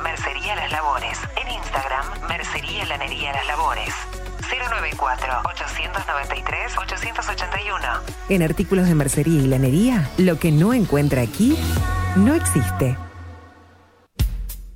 Wolfer Contenedores. Realizamos oficinas, viviendas y proyectos a medida. En Wolfer Contenedores armamos el proyecto para tu vivienda con uno o más contenedores. Visita nuestro showroom en Ruta 1, kilómetro 155-500 y elegí tu vivienda. Wolfer Contenedores para entrega inmediata. Informate al 094-263-705 45 20 31 63 o en wolfer.com.uy. Wolfer Contenedores desde Colonia y Montevideo para todo el país. Grupo Service. Servicio técnico especializado. Huawei, iPhone, Xiaomi. Trabajamos con todas las marcas. Contamos con servicio express. Cambio de pantalla en 30 minutos.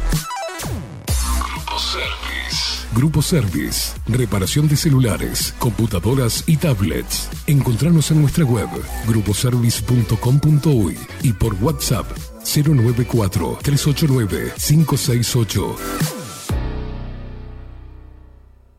Salón Libertad tiene todo lo que te puedas imaginar. El salón más completo del centro. Agencia oficial de timbres notariales, profesionales y judiciales. Paraguay 1344. Teléfono 2 900 3833. Pescadería El Italiano.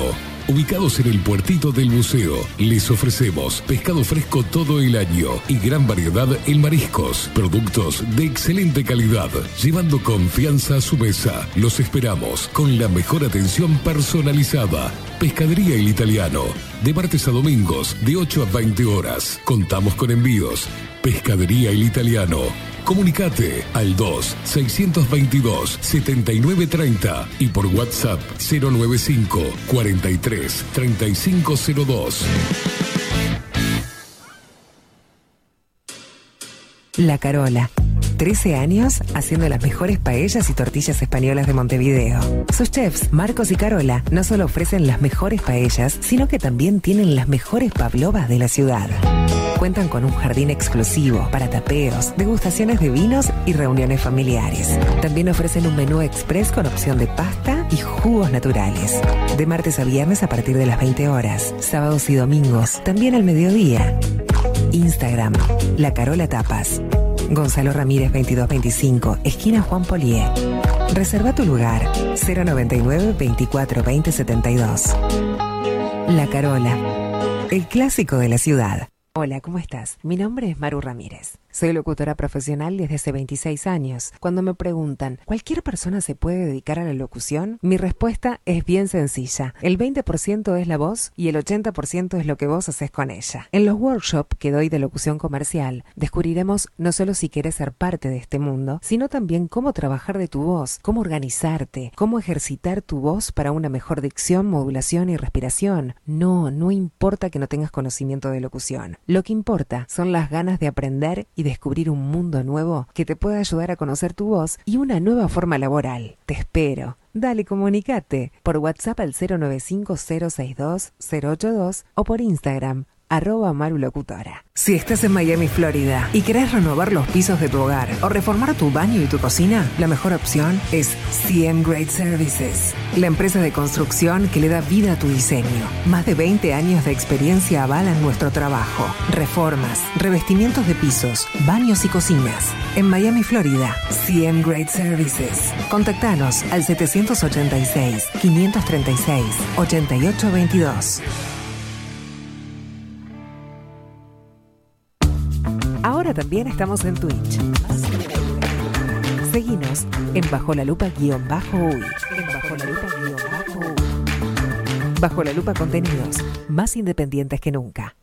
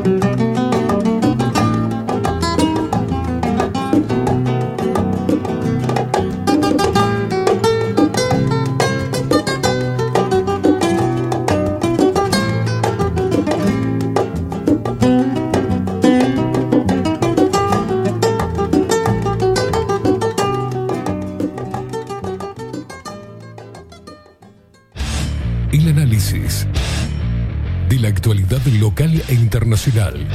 De la mano de Oenir Sartú. Tiempo incierto. En Bajo la Lupa. O Enir Sartú, ¿cómo le va, señor? Muy bien. ¿Cómo buenos anda? días, buenos días, muy bien, muy bien. Mono canceriano. Mono cáncer, una cruza de cangrejo con mono. Eh, una, cosa, te- rarísima. terrible, terrible. ¿Qué saldrá de eso, no? No Oenir, tengo claro, alguien me va a poder instruir si ¿Qué? soy mono de agua, mono de madera, no sé bien. de Ah, qué tiene clase, que decir. ¿Qué clase de mono? 1956. Sí. Bien, 1956. Exactamente. Mes 6. Sí. ¿Y a qué hora nació? A, a- a esto, a- No sé, vamos a hacerla Vas completa. a hacer la carta astral en chino. Claro, ¿está bien? claro.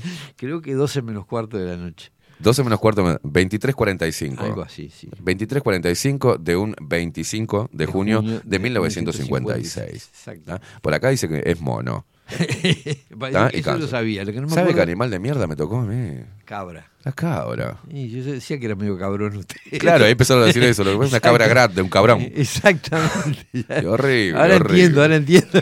Ahora entiendo muchas cosas. Qué horrible. Este, mm, bueno, así que ustedes mono. tropical acá. ¿Eh? Clima tropical. De- tiene mucho calor. Yo estoy con mucho frío. Tengo las, de- las defensitas bajas, tengo. Está bien. Sí, estoy como, como apachuchadito. Cuídese, cuídese. Sí, me estoy cuidando. Veo que usted me dijo que. ¿Se acuerda que el invierno pasado me criticaba cómo hace para andar de, de- de- de camisita? Y me dio, me dio la, la- la- el pique de meterme una remerita bajo la camisa. Ah, bueno, lo hice. yo- yo- Allá lo hice yo un el autor de ese pique. Sí, y ahora no, no, pero ahora no lo tengo. No, no, me, me molesta la, la remera abajo Es de la camisa. Sí. Pero, pero me cubro, me estoy siguiendo sus consejos. Cúbrase el pechito, me dijo, y acá estoy.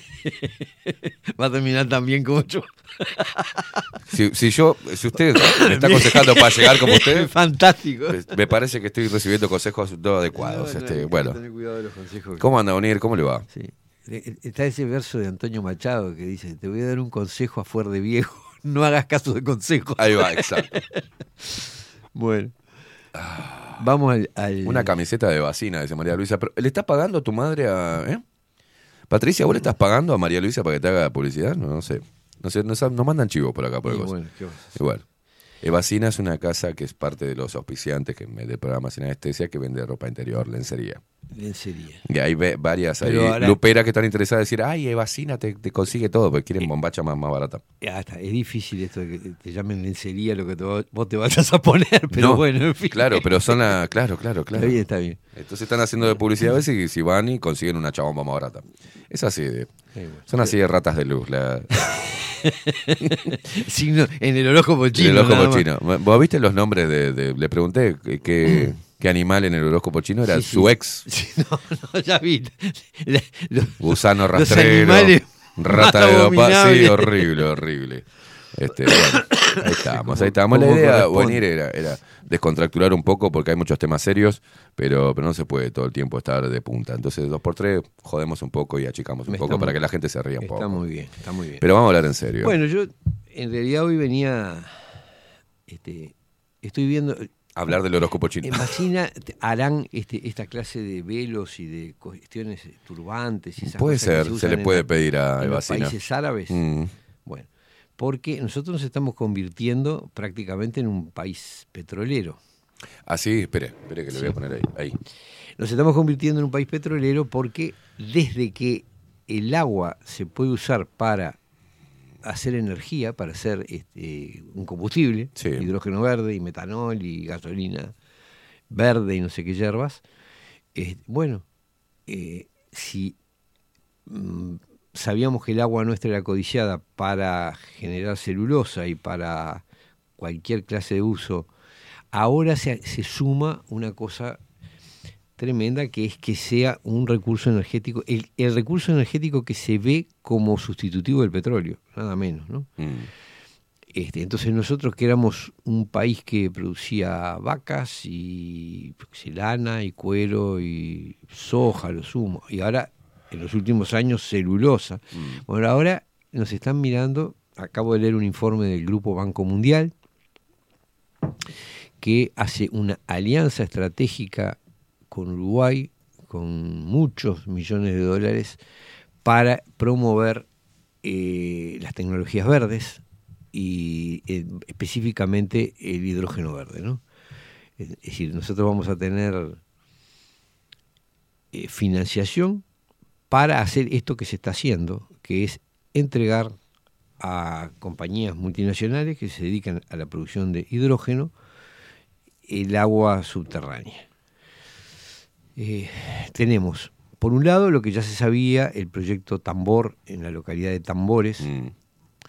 Por otro lado, hay el proyecto de UPM2, que va a ser también va a ser hidrógeno verde en Pueblo Centenario, con la absurda excusa que va a invertir 43 millones de dólares pa- para convertir al hidrógeno verde a 17 camiones. Es una cosa totalmente absurda. Es, es obvio que ahí hay otro, otra línea de negocios que, que no se sabía y que no estaba en los contratos, por lo menos en los que conocemos.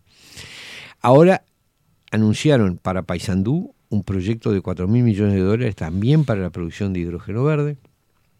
Y tengo noticias de que se está conversando la posibilidad de, de usar el agua de la represa Salto Grande como eh, destinarla también a la producción de, de hidrógeno verde. Es decir, Se viene el hidrógeno verde. se viene hidrógeno verde con fuerte presión del, del Banco Mundial eh, hay inversión y este, con una clave que es esta, el agua es gratis.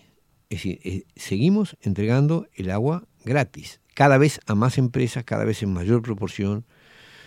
Además hay que sumar lo que significan esas plantas, ¿no? Son cientos y cientos de hectáreas destinadas al- a, los a los aerogeneradores, a, a, este, paneles solares, eh, después a los pozos que hay que hacer, a las piscinas, a, las, a las piletas que necesitan para descomponer el agua. Es decir, Mm. es enorme, el, el efecto ambiental es enorme. Pero la clave de esto es que es un negocio que está basado en que nosotros regalamos el agua y proliferan por todos lados. Eh, lo dijo el presidente de la calle, que podíamos convertirnos en un hub, en un petro, este, del hidrógeno y que no sé cuánto. O sea, y un representante del Banco Mundial, de cuyo nombre no me acuerdo, pero que habló acá en Uruguay, es un, me pareció que es uruguayo, es un ingeniero, no, no recuerdo en este momento el nombre, eh, dijo que Uruguay eh, tenía todas las posibilidades en el hidrógeno verde, pero que había que hacer con eso un proceso similar al que se hizo con la celulosa. Es decir, convertirlo en una política omnipresente, así como llenamos de, de eucaliptus toda la eh, toda la tierra posible, digamos, incluso tierras que, que de ninguna manera debían haberse destinado a la producción de árboles porque eran fértiles. Claro. Bueno, ahora nos proponen lo mismo con el hidrógeno verde, o sea, los lugares donde no haya eucalipto va a haber pozos para extraer agua para, para producir hidrógeno verde. Esa es la, la lógica que tenemos. Ya tenemos cuatro, en, en- por lo menos cuatro o cinco en curso, porque también hay un proyecto por Cerro Largo. Este, es decir, es impresionante la Sí, mientras que no haya resistencia, van a haber este, todos los proyectos Bueno, claro, que claro. el país deje in- Claro, instalar. claro, claro. Este, y esto es una especie de invasión total en busca de un recurso. Todo gira en torno al agua. Nosotros la seguimos entregando gratuitamente. Seguimos sin tener agua potable en Montevideo y en, y en parte de Canelones. Hay una circunstancia que a mí realmente esto me alarma, ¿no? Porque cuando uno mira lo que ha sido el destino de los países que tienen petróleo, todos, Sí. es dramático porque los eh, cuando me refiero a la, la comparación del petróleo es porque el, el secreto es la energía es decir cuando la energía dependía exclusivamente del petróleo eh, las políticas de apoderamiento del petróleo eran eran y son feroces ¿no? implican guerras invasiones manipulaciones de todo tipo atentados es decir el, hecho de, de tener el control, la llave de la energía es muy importante. Y si el agua, y particularmente el agua dulce, y se convierte en, en la, porque aparentemente es mucho más económico producir con agua producir el hidrógeno con agua dulce que con agua salobre. Entonces, eh, Dame un segundito. Estábamos teniendo problemas con, con Se Entrecorta, puede ser. La gente está diciendo acá, sale. mm, ¿No? ¿Estamos saliendo bien? Revisen sus celulares y su dispositivo, porque me están poniendo acá que se, se entrecorta cuando hablo mucho. Bueno, en definitiva, lo que digo es que lo que hemos visto, lo que hemos visto que ocurría en los países que tenían riqueza en petróleo, es muy probable que pase a ocurrir en los países que tengan la llave de la fuente de la energía futura. Y si el hidrógeno va a ser el combustible este, sustitutivo, bueno, nosotros estamos en la mira Mm. de, de intereses muy complicados. Este, ahora hay un, hay un asunto que, que es interesante en esto. Recordemos que acá cuando la otra vez eh, analizamos esta, este artículo, esta noticia, eh, en qué consiste el proyecto pionero de hidrógeno verde en Uruguay, que fue aprobado y cuánto invertirá, ¿no te acordás? El proyecto seleccionado por el MIEM fue uno de los 10 de los que se habían presentado al Fondo Sectorial de Hidrógeno Verde, una iniciativa para financiar proyectos de investigación, innovación y formación, ¿te acordás? Sí. Que hablaban de la. Bueno, pero cuando uno ve uno de los 10 proyectos, uno fue aprobado, quiere decir que hay nueve que van a seguir que empujando van a para. seguir empujando para concretarse. Y ahora anunciaron el de, el de Paysandú, es decir, todos los días, en, en- en- en una semana pasamos, de, que apareció el de UPM, este, que, que ese tiene financiación además de, de- eh, del Estado uruguayo, y ahora aparece este en Paysandú, que se ha anunciado con bombos y platillos, supuestamente una inversión de 4 mil millones de dólares, no queda claro quién la va a hacer, supongo que el, Estado uruguayo algo va a poner porque así, está la- así están las cosas, además de poner la materia prima, ¿no? además de poner el agua. Este, ahora, el hecho es que nosotros no estamos viendo un mango de eso, lo que nos dicen es que nos dan trabajo, lo cual es falso, el trabajo viene durante el periodo de construcción de, los, de las plantas, pero después no quedan significativamente. Y sobre todo se están llevando un recurso valiosísimo y único gratis. Bueno, acá el, el portal de, de- de gobierno, de, de presidencia, gobierno anunció inversión de 4 mil millones de Es- dólares para la planta de hidrógeno verde y energías renovables. El presidente Luis Lacalle Pou informó sobre la construcción de una planta de hidrógeno verde en Paysandú, para el cual se invertirán 2 mil millones de dólares. Las obras ocuparán a 1.500 personas y en su momento de mayor productividad alcanzará las 3.200 puestos de trabajo. La clásica de UPM. La clásica, igual La edificación comenzará en 2024 y una vez culminada trabajarán unos 300 operarios. Otros 2.000 millones se invertirán en proyectos de energías renovables. Sí, hablaron de 4 mil millones. Sí, sí, habían 2.000 y hablado. 2.000, o sea, son 4.000 en dos etapas. Ahora, no, dice, no queda claro quién va a hacer esa inversión, porque ese es el otro gran tema, ¿no? Ya nos hemos acostumbrado a que cada vez que, que viene uno de estos inversores terminamos poniendo más plata nosotros que ellos. Esa es la, la dura verdad de la milanesa, ¿no? Con UPM ha sido así. Mm. Bueno, pero sobre Bueno, acá, todo... acá Infobae dice, eh, Uruguay redobla su apuesta al hidrógeno verde con inversión de 3.710 millones de euros. Este Uruguay, habla de, de Uruguay como, como inversor, ¿no? que está invirtiendo el, el gobierno, el, el Estado uruguayo en, en este, en este cambio. Bueno, por eso te digo, porque eh, anuncian así, parece que viniera alguien con una valija llena de, miles de millones de dólares, pero no- normalmente no es así. Después este, se instalan cosas, el Estado pone plata, hace infraestructura, no sé qué, piden plata prestada, hay que garantizarla. Es decir, todo ese, ese- ese juego, parece claro que el Banco Mundial va, va a poner va a poner dinero, porque cuando dicen que van a hacer una alianza estratégica con Uruguay para promover este, energías verdes, es obvio que van a poner plata que tendrá que garantizarle a Uruguay, seguramente, de una o de otra manera. La propuesta de la empresa internacional de electrocombustibles Hive Global fue la ganadora de la convocatoria, Sí, pero- que busca producir y combustibles sintéticos que no Esa es la, esa es la- preceden de fuentes fósiles. sí, esa es la de la de tambores. Mm. Este, ahora falta saber quién diablos es que está en Paysandú. Ya sabemos que es UPM en Pueblo Centenario. No sabemos qué pasará con Salto Grande. No sabemos qué pasa en Cerro Largo. Es decir, y siempre además son informaciones parciales Sí. eh, de un exitismo. Porque volvemos a lo mismo, los- lo- lo- no vamos a ver otra vez los contratos. La, yo- la letra chica. Lo van, a volver a, lo van a volver a firmar en Claro. secreto. Ese es el punto que a uno lo revienta, porque cuando después vas a ver realmente lo que se comprometen, es brutal. Hay una noticia que parece bastante.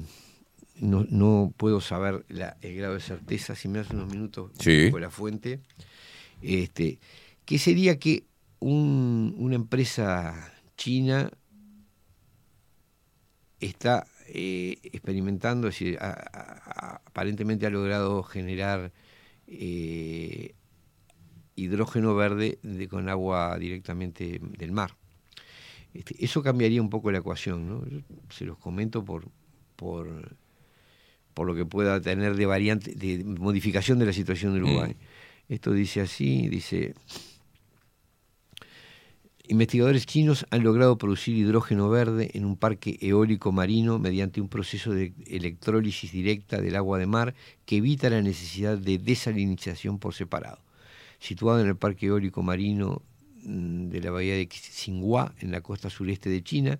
La plataforma flotante de producción de hidrógeno se probó con éxito durante 10 días, según Dongfang Electric Corporation y el canal de noticias en inglés CGTN. Durante 240 horas de funcionamiento de la plataforma llamada Dongfu, Dongfu ha soportado vientos de fuerza 8, olas de un metro de altura y un aguacero. Dongfu ha sido desarrollada conjuntamente por Dongfang Electric Corporation y un equipo dirigido por el profesor Heping Xi Xie de la Academia China de, vaya a saber cómo se pronuncia Sí, sí, esto, sí, pero- sí, sí. de la Academia Chi- China de Ingeniería y presidente de la Universidad de Sichuan. Dongfang afirma que la plataforma flotante de hidrógeno es la primera de su clase que se combina con energías renovables. La plataforma integra la producción in situ de hidrógeno mediante tecnología de electrólisis de agua de mar no desalinizada, junto con una gestión inteligente de la conversión energética, supervisión y control de la seguridad, así como sistemas de carga y descarga. Bueno, este lo que lo que nos está eh, planteando es dos escenarios posibles, ¿no?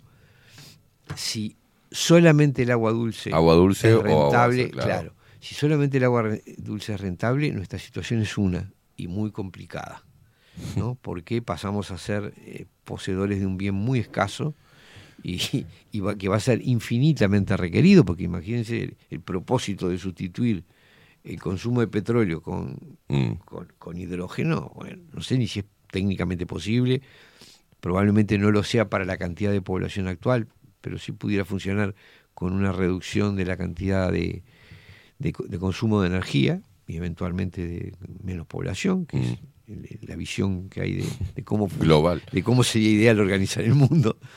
Este, pero bueno, si es posible fabricar a precios razonables energía con agua de mar, de repente la ecuación cambia, Mm. porque ahí el recurso pasa a ser infinitamente más abundante y no sería tan necesario este, exprimir a los países que tienen yacimientos de agua dulce. Por Claro. eso lo menciono porque eh, hay algo que es claro, ¿no? Nosotros estamos viviendo y a una velocidad para nuestras generaciones in- in- impresionante el efecto de los cambios tecnológicos, el efecto social, político, económico, cultural de los cambios tecnológicos. Es decir, te descubren un mecanismo para producir energía de una manera o de otra y te cambia la vida, pero de- del día a la noche, ¿no? Es y a una rapidez impresionante. Ahora nos damos cuenta por qué, ¿te acordás que hablábamos?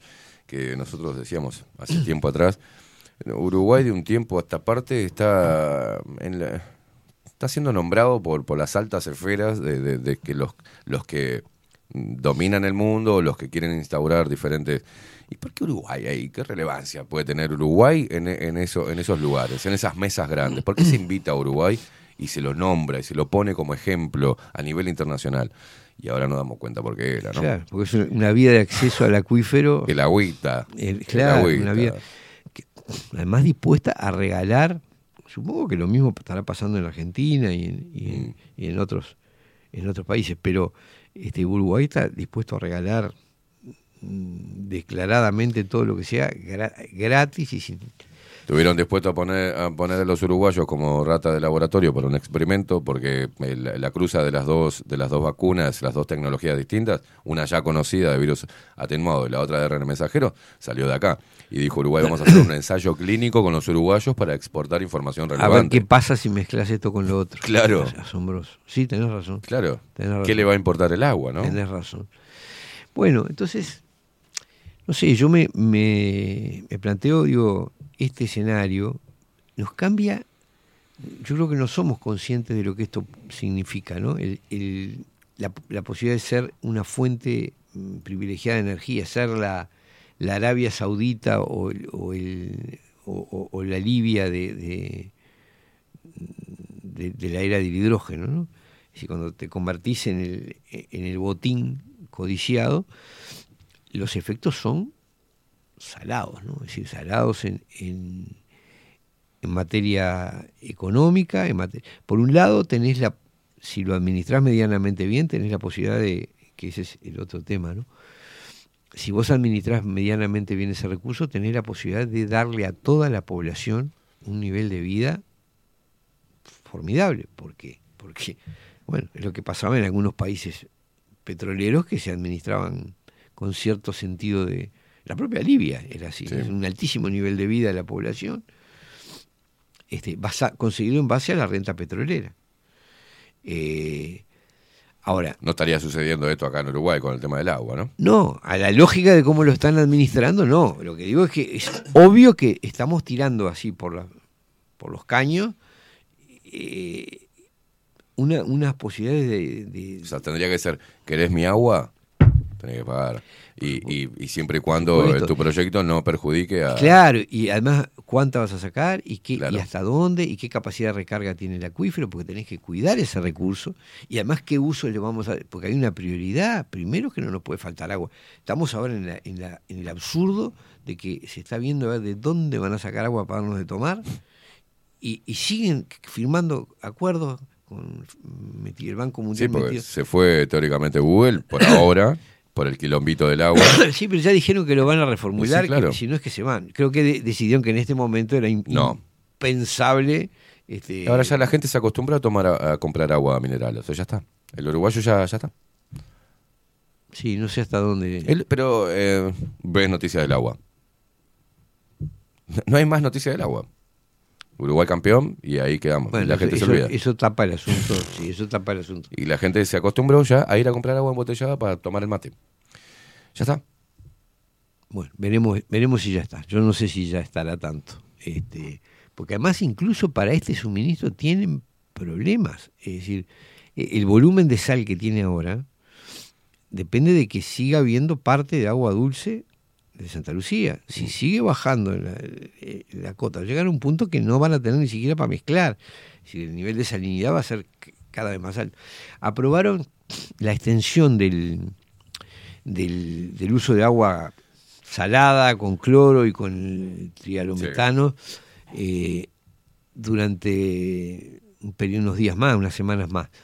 Ahora, ¿y después qué? Porque de dónde va, si no llueve, ¿de dónde van a, a sacar agua? Esa es la realidad. Bueno, están hablando de hacer un- un- una represa provisoria en otro, en otro, es decir, buscando soluciones desesperadamente a la, a la, a, a la marchanta, a lo que salga. Este, porque el objetivo, por eso te digo, no sé hasta dónde nos hemos acostumbrado, porque ahora están, este, es decir, todo indica que la intención era darnos agua salada. Mm.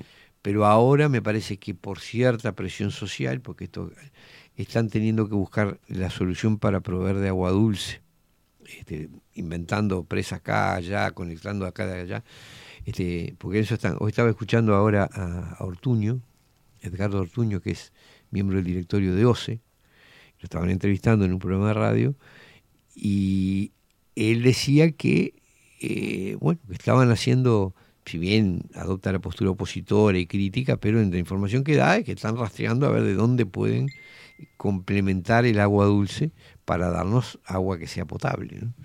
Y eso es fruto de que me parece que todavía la gente no se ha acostumbrado tanto como que este- esto no se va a no se va a poder prolongar eternamente. Porque además está bien para tomar y todo, pero estamos usando para cocinar o se está usando para cocinar un agua que no es potable, que tiene sustancias tóxicas que a largo plazo son cancerígenas, que bla bla bla bla. Acá pregunta Alejandra si, dice Esteban, ¿le puedes preguntar a ONIR si se puede demandar a OCE por lo que está haciendo con el agua? Bueno, eh, demandar a OCE se podría, sí, pero este, el punto es que la, la gestión del Poder Judicial en nuestro país ha sido más que más que lamentable, ¿no? En cuanto a que su, así como nunca condenó al Ministerio de Salud Pública por todos los, los atropellos que se, hizo- se hicieron en torno a la, a la vacunación, este, no sé, yo no tengo ninguna expectativa de que, de que van a sostener que es una situación crítica y que bla, bla, bla, bla, y que se está haciendo lo que se puede y chao. Me da la impresión. Este, o sea, teóricamente sí podría hay un incumplimiento del servicio, pero, pero este, no, no, no sería yo el abanderado de eso porque ya me he llevado varios planchazos. Y no solo yo, sino una cantidad de todos los que hemos Porque tendría que intentado. ser una demanda colectiva, tendría que ser algo así. Pero claro, eh, bueno, sí, podría ser o una persona que se le ocurriera plantear, pero sería lo lógico una demanda colectiva por intereses difusos. Ahora, ya vimos, por ejemplo, el fallo que tuvo recientemente la- las acciones que tenían que ver con el acceso a la información sobre las negociaciones con la OMS Mm, y la justicia convalidó que tenían que ser secretas. mm. Este, y las investigaciones que se habían pedido eh, sobre el tema de la calidad del agua, que ya se hicieron, Sí. también fueron, es decir, ya hubo un pronunciamiento, me, me olvidaba de eso, concretamente en un, en un pleito concreto, en que se hizo una pericia del agua hecha por la, por la universidad, este, eh, la justicia consideró que bueno, que se estaba dentro de lo, de lo posible. O sea, hay un antecedente. En el Uruguay los antecedentes no son obligatorios, pero lo hay. Ya y eso genera, yo tengo la impresión de que eso marca una línea política del Poder Judicial que es de no enfrentar, no enfrentar al Poder Político en aquellas cosas que reflejan los, los grandes lineamientos que el Banco Mundial y el BID marcan. ¿Cuánto para- tuvo que para ver venir el, el nuevo Código de Proceso Penal como escenario previo a que pasara todo esto? ¿Cuánto tiene este nuevo Código de Proceso Penal de... de- cuánto, ¿Cuántas herramientas nuevas tienen como para abroquelar este tipo de investigaciones? Hemos visto también en la pandemia cómo el Poder Ejecutivo incide sobre el Poder Judicial y cómo el Poder Legislativo junto con el Poder Ejecutivo también este, dan sus señales públicamente y la Claro. justicia termina archivando o el fiscal de corte o porque se pasa al fiscal, el fiscal Sí. las instrucciones, ¿cómo, cómo, Hay- cómo hay está una, ese hay tema? una cosa que es la siguiente. Lo que se reformó fue el, el Código del Proceso Penal. Eh. Es decir, esto no tiene que ver con los juicios de amparo ni de acceso a la información, donde eso, ese código la gente a veces confunde. Se ha hecho un como una cuestión vital. Yo he encontrado gente que me dice no estamos en un estado de derecho. de- Sí, claro. lo cual es relativo. Es decir, los fiscales dependían. Quiere decir, esto es más un síntoma que una causa. Vamos a entenderlo. Los fiscales antes dependían del Ministerio de Educación y Cultura, ahora son un servicio descentralizado, siempre estuvieron en la órbita del Poder Ejecutivo, siempre Sí. hubo, siempre hubo Incidencia, incidencia del Poder Político sobre los fiscales. Y el Poder Judicial está separado del Poder Ejecutivo y sin embargo también recibe influencia. Es decir, Sí. ¿por qué? Porque no quieren ir al choque, porque dependen presupuestalmente, porque... Bueno, entonces estamos mal. Pero claro, yo estoy... Por supuesto, pero No digo que lo, lo del código, el cambio del código de proceso penal fue un síntoma. Sí, ¿qué determina? Y bueno, determina que es más manejable, sobre todo por la posibilidad de acuerdos con el fiscal y esos Es mucho más rápido, digamos. Sí, el- más rápido, pero también absolutamente falta de garantías Claro. porque vos en una mesa negociás, con el, acusado negocia El con el rápido, fiscal. digo, con sarcasmo, ¿no? Sí, mucho sí, más sí. rápido de tapar, o sea, chau. Me eso me parece lo más grave, que la posibilidad de que un, un eventual delito sea negociado entre el fiscal y el abogado del, del acusado y salgan con una, una, una condena que es, yo qué sé, un, un toma y daca, ¿no? Después casos en que el fiscal considera que no es oportuno hacer acción penal y puede justificar que no- un tema de oportunidad. Es decir, hay una arbitrariedad muy grande y la posibilidad de impunidad a través de, del, del nuevo código de proceso penal. Eso es una gran verdad. Pero esa no es la madre del borrego, ese no es el centro del problema. Es un síntoma del problema. El verdadero problema es que nuestras autoridades, todas nuestras autoridades, no deciden nada. ¿Está? Acá lo tenés. El Banco Mundial decidió que Uruguay se va a dedicar, además de la celulosa, que hace treinta y pico de años que estamos, ahora es a hidrógeno verde. Viene plata, vienen proyectos, vienen presiones, te pones en contra, te caminan por arriba, es decir, te, te niegan los créditos, te bajan la calificación. te- esa es la, la- la- la pura realidad. Y quienes están en segundo plano, como el Poder Judicial, bueno, perciben esa perciben esa- esas presiones, saben que detrás, Mm. eh, es decir, que si se oponen a esas políticas globales y van al choque con el Poder Ejecutivo. ¿Quién coloca al fiscal de corte, al fiscal general? No, tiene que tener un, un acuerdo, un apoyo parlamentario, una, ¿El Poder Legislativo? sí, ese poder legislativo que, que vota. Es decir, La es figura una- del fiscal de corte emana- emana de la política. De los acuerdos políticos, claro. Claro. claro. Este, Vos fíjate que eh, en estas ideologías claramente marcadas, el, a pesar de que se diga que el, con este nuevo Código de Proceso Penal fue un discurso muy de Salle, que, que el presidente es dueño de la justicia, ¿no? Eh, pero ¿quién fue? ¿Quién tuvo más poder en ese momento donde estaban los chispazos entre, entre Díaz y Luis Lacalle Pou? O al menos lo que se pretendía. Nada, dominó Díaz, defendiendo la institucionalidad y demás.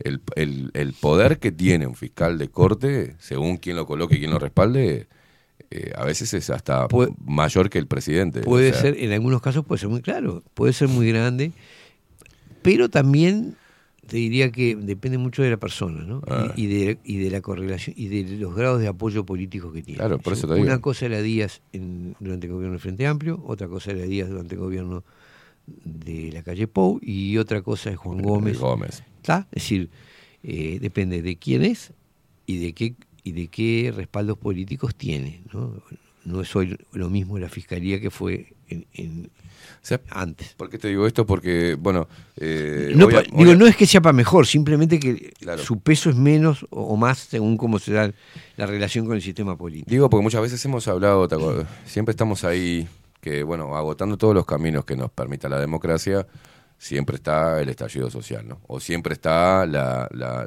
el activismo, eh, o la muestra de descontento social, ¿no? De la, la cual a veces se utiliza como amenaza, ¿no? Para diferentes eh, gobiernos. Pero en este caso uno dice, bueno, vamos por los caminos legales, vamos a las herramientas que tenemos, vamos a lo constitucional, vamos a lo que nos permite la justicia. Y, pero ¿qué pasa? ¿Cuánto cuesta alentar a las personas a que sigan ese camino sabiendo que todo este sistema como estaba podrido, ¿no? Porque tuvimos un juez, eh, Recaray, con el tema de la salud, Sí. que, que, eh, le dio en el clavo, que le pegó duro en un Sí, costado bastante y que- duro. Y que directa o indirectamente, a pesar de todo lo que fue vituperado y todo, Mm. salvó a muchos chiquilines de la vacunación, Mm. porque la sentencia de él significó una alerta. Una alerta. A pesar de todo. Exacto. Así que yo siempre rescato. Una duda entre los padres. que Claro, parece, bueno, yo- pará, pará. pará, hay un juez que dice que, que esto hay que pararlo y eso abrió los ojos. Y A pesar suerte, que el periodismo y los actores este, políticos se encargaron de demonizar, de ridiculizar. Sí, exacto. Y, ¿Ah? y este, y tiene, creo yo, un proceso administrativo abierto, en fin. Sí. Es decir, eh, pero objetivamente, si uno lo mira, yo creo que lo de Recarey salvó a muchos niños de, de los lamentables efectos de la, de la vacunación, la verdad, porque alertó a muchos padres.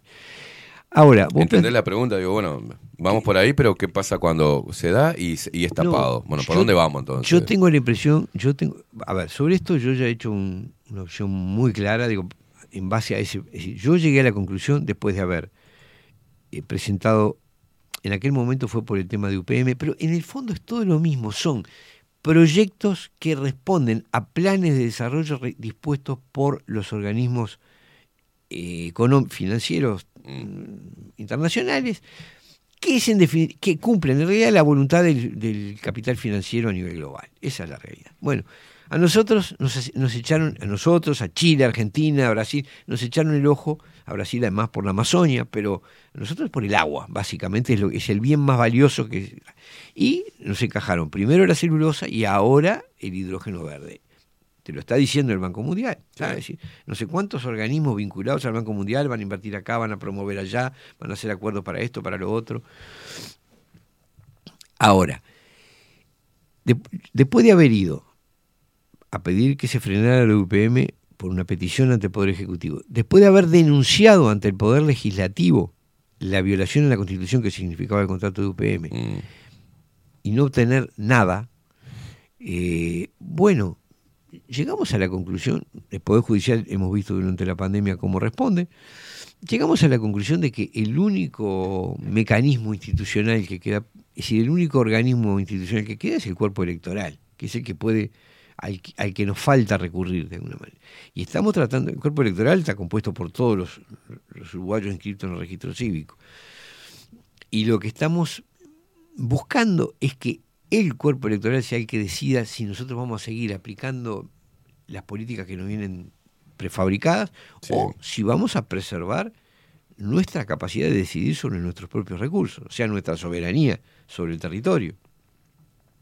Y nunca es más claro que ahora, donde vemos que es una, un, un- pero sí, un desembarco desembosado a llevarse todo, a no pagar nada, a decirte qué hacer en todos los planos, ¿no? Desde la enseñanza, la jubilación, el- todo se está modelando para que ese, para que ese proyecto de, de- de vaciamiento del país, de apoderamiento de los recursos del país, sea posible. Una educación degradada, un sistema jubilatorio que no pese sobre, es decir, que en definitiva sean los trabajadores y los jubilados los que tengan que bancarse la crisis del sistema de seguridad social. Es decir, vos ves un mundo donde hay menos trabajo, este, donde hay menos aportación, porque las empresas, fíjate, la tal planta de 4 mil millones de dólares, en el mejor de los casos, con suerte y viento a favor, ocupará 300 tipos. Eh, Las dos plantas de UPM, creo que entre las dos ocupan 500 personas. Eh, con toda la laraca que se hizo, que era el mejor, la mayor inversión de la historia, bla, bla, bla, bla. Ahora también la mayor inversión de la historia es esta de 4 mil millones de dólares. A cada rato tenemos la mayor inversión de la historia. Este, la, la UPM es la mayor inversión pública de la historia. Eso es decir, es plata del Estado, básicamente la que se pone en juego.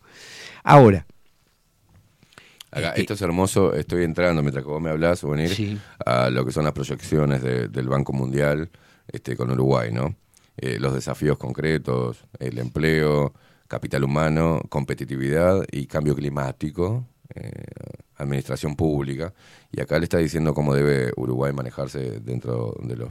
Hasta el todo. 2027, dice. Es, Sí, hasta sí, el ahí 2027. Hicieron, eso es lo que estaba yo citando. Dicen del, del 2023 al 2027 un, un- un acuerdo de cómo gobernar todos los planos. El Banco Mundial nos, nos está ¿Cómo dando la línea de qué hacer en todos los planos.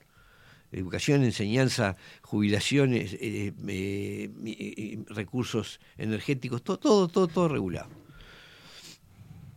Este, ¿Querías leer algo de...? No, no, no, no. Ah, bueno. No, entonces, yo creo que lo que está pasando es que la única expectativa que por, por lo menos yo tengo en estos momentos es lo que pueda hacer el cuerpo electoral, lo que podamos hacer nosotros mismos.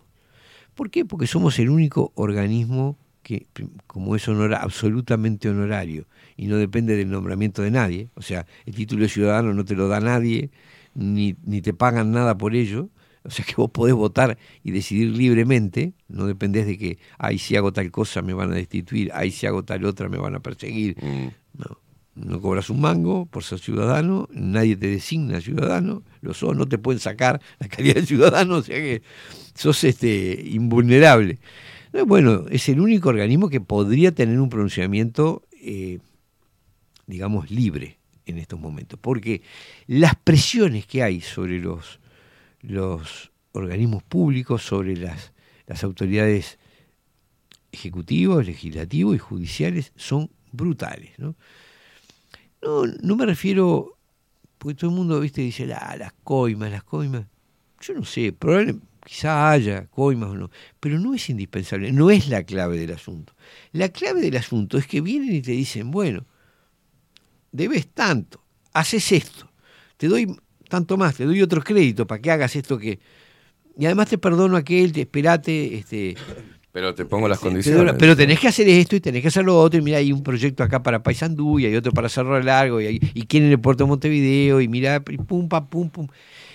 Entonces, ¿qué pasa? Es una cadena tal, una calecita tal de endeudamiento y dependencia y de plata que entra. pa- porque, vamos a entendernos, todos los gobiernos están atados a cubrir un presupuesto.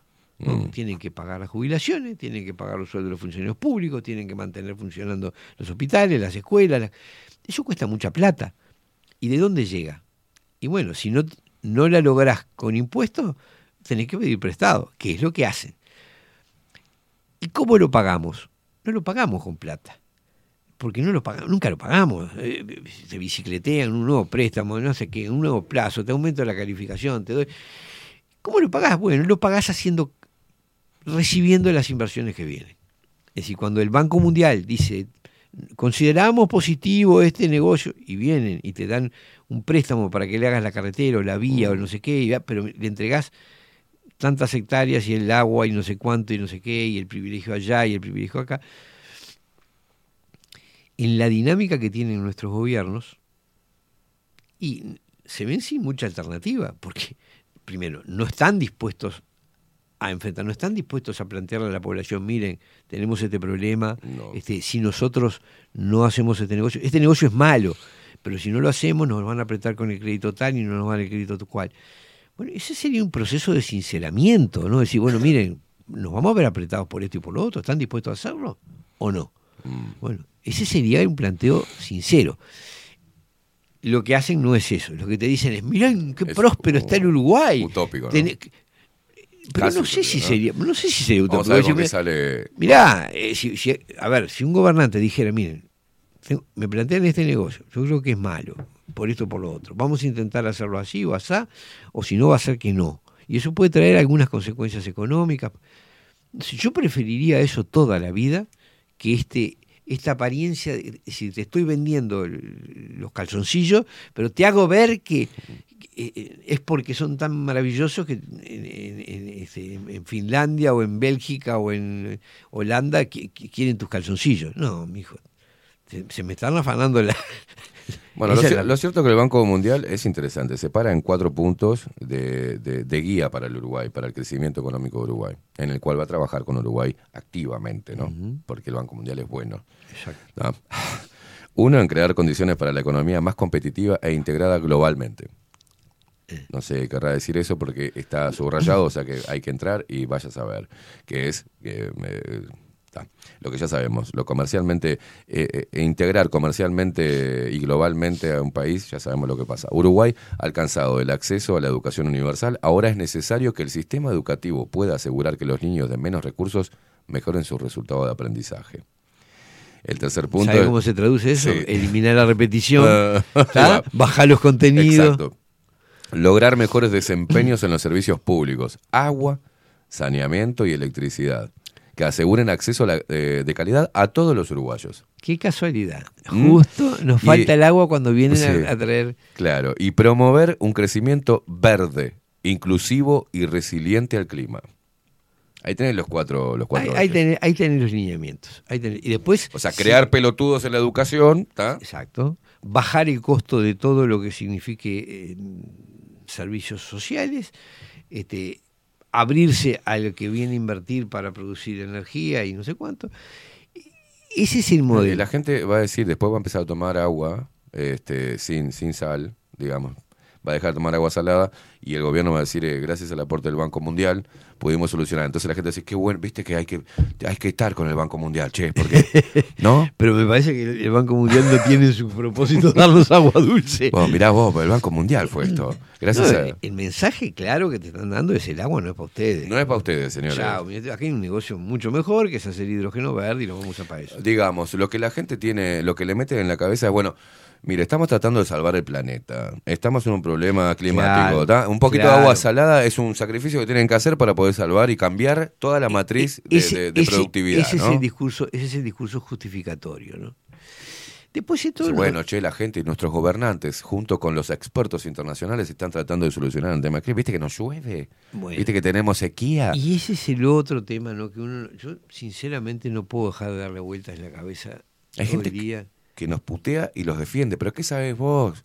¿Qué Eh. sabes vos? Que no sé- los expertos están trabajando. ¿Qué sabes vos? ¿Qué puedes decir vos? ¿Trabajando Es- en qué? No, no, es increíble. Ah, pero trabajando en qué no, no, en, en mejorar eh, lo que está sucediendo. Por favor, pero a ver, so- solo un tarado no se da cuenta que Solo un tarado, ¿cómo, cómo? Mientras, pero sí, lo siento, digo, pero si, si Ya lo sabemos cómo nos explicarlo, están ¿no? dando agua salada y le están regalando. No lo- te enojes, no, te calientes. le, le están regalando los, los yacimientos de agua dulce Mm.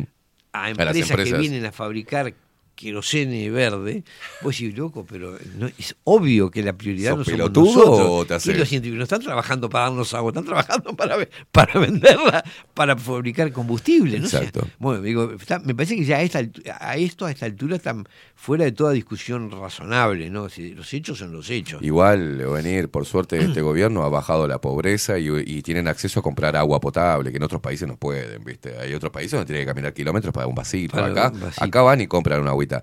¿eh? Una, una agua pura, un- ¿no? Van y hasta, hasta el más pobre puede ir a comprar una botella de agua. es- por es- suerte estamos bien. Es- estamos maravillosos. Estamos bárbaros. maravillosos. A mí esos cálculos estadísticos que hacen, viste, cuando te dicen... Tenemos la capacidad ¿ah? el poder adquisitivo per cápita que nos permite afrontar este tipo de situaciones que son del cambio climático. Por suerte, el Uruguay cuenta con hasta el más pobre tiene como para ir a comprar una agüita. Pero y la verdad, que no, y la verdad que no es cierto.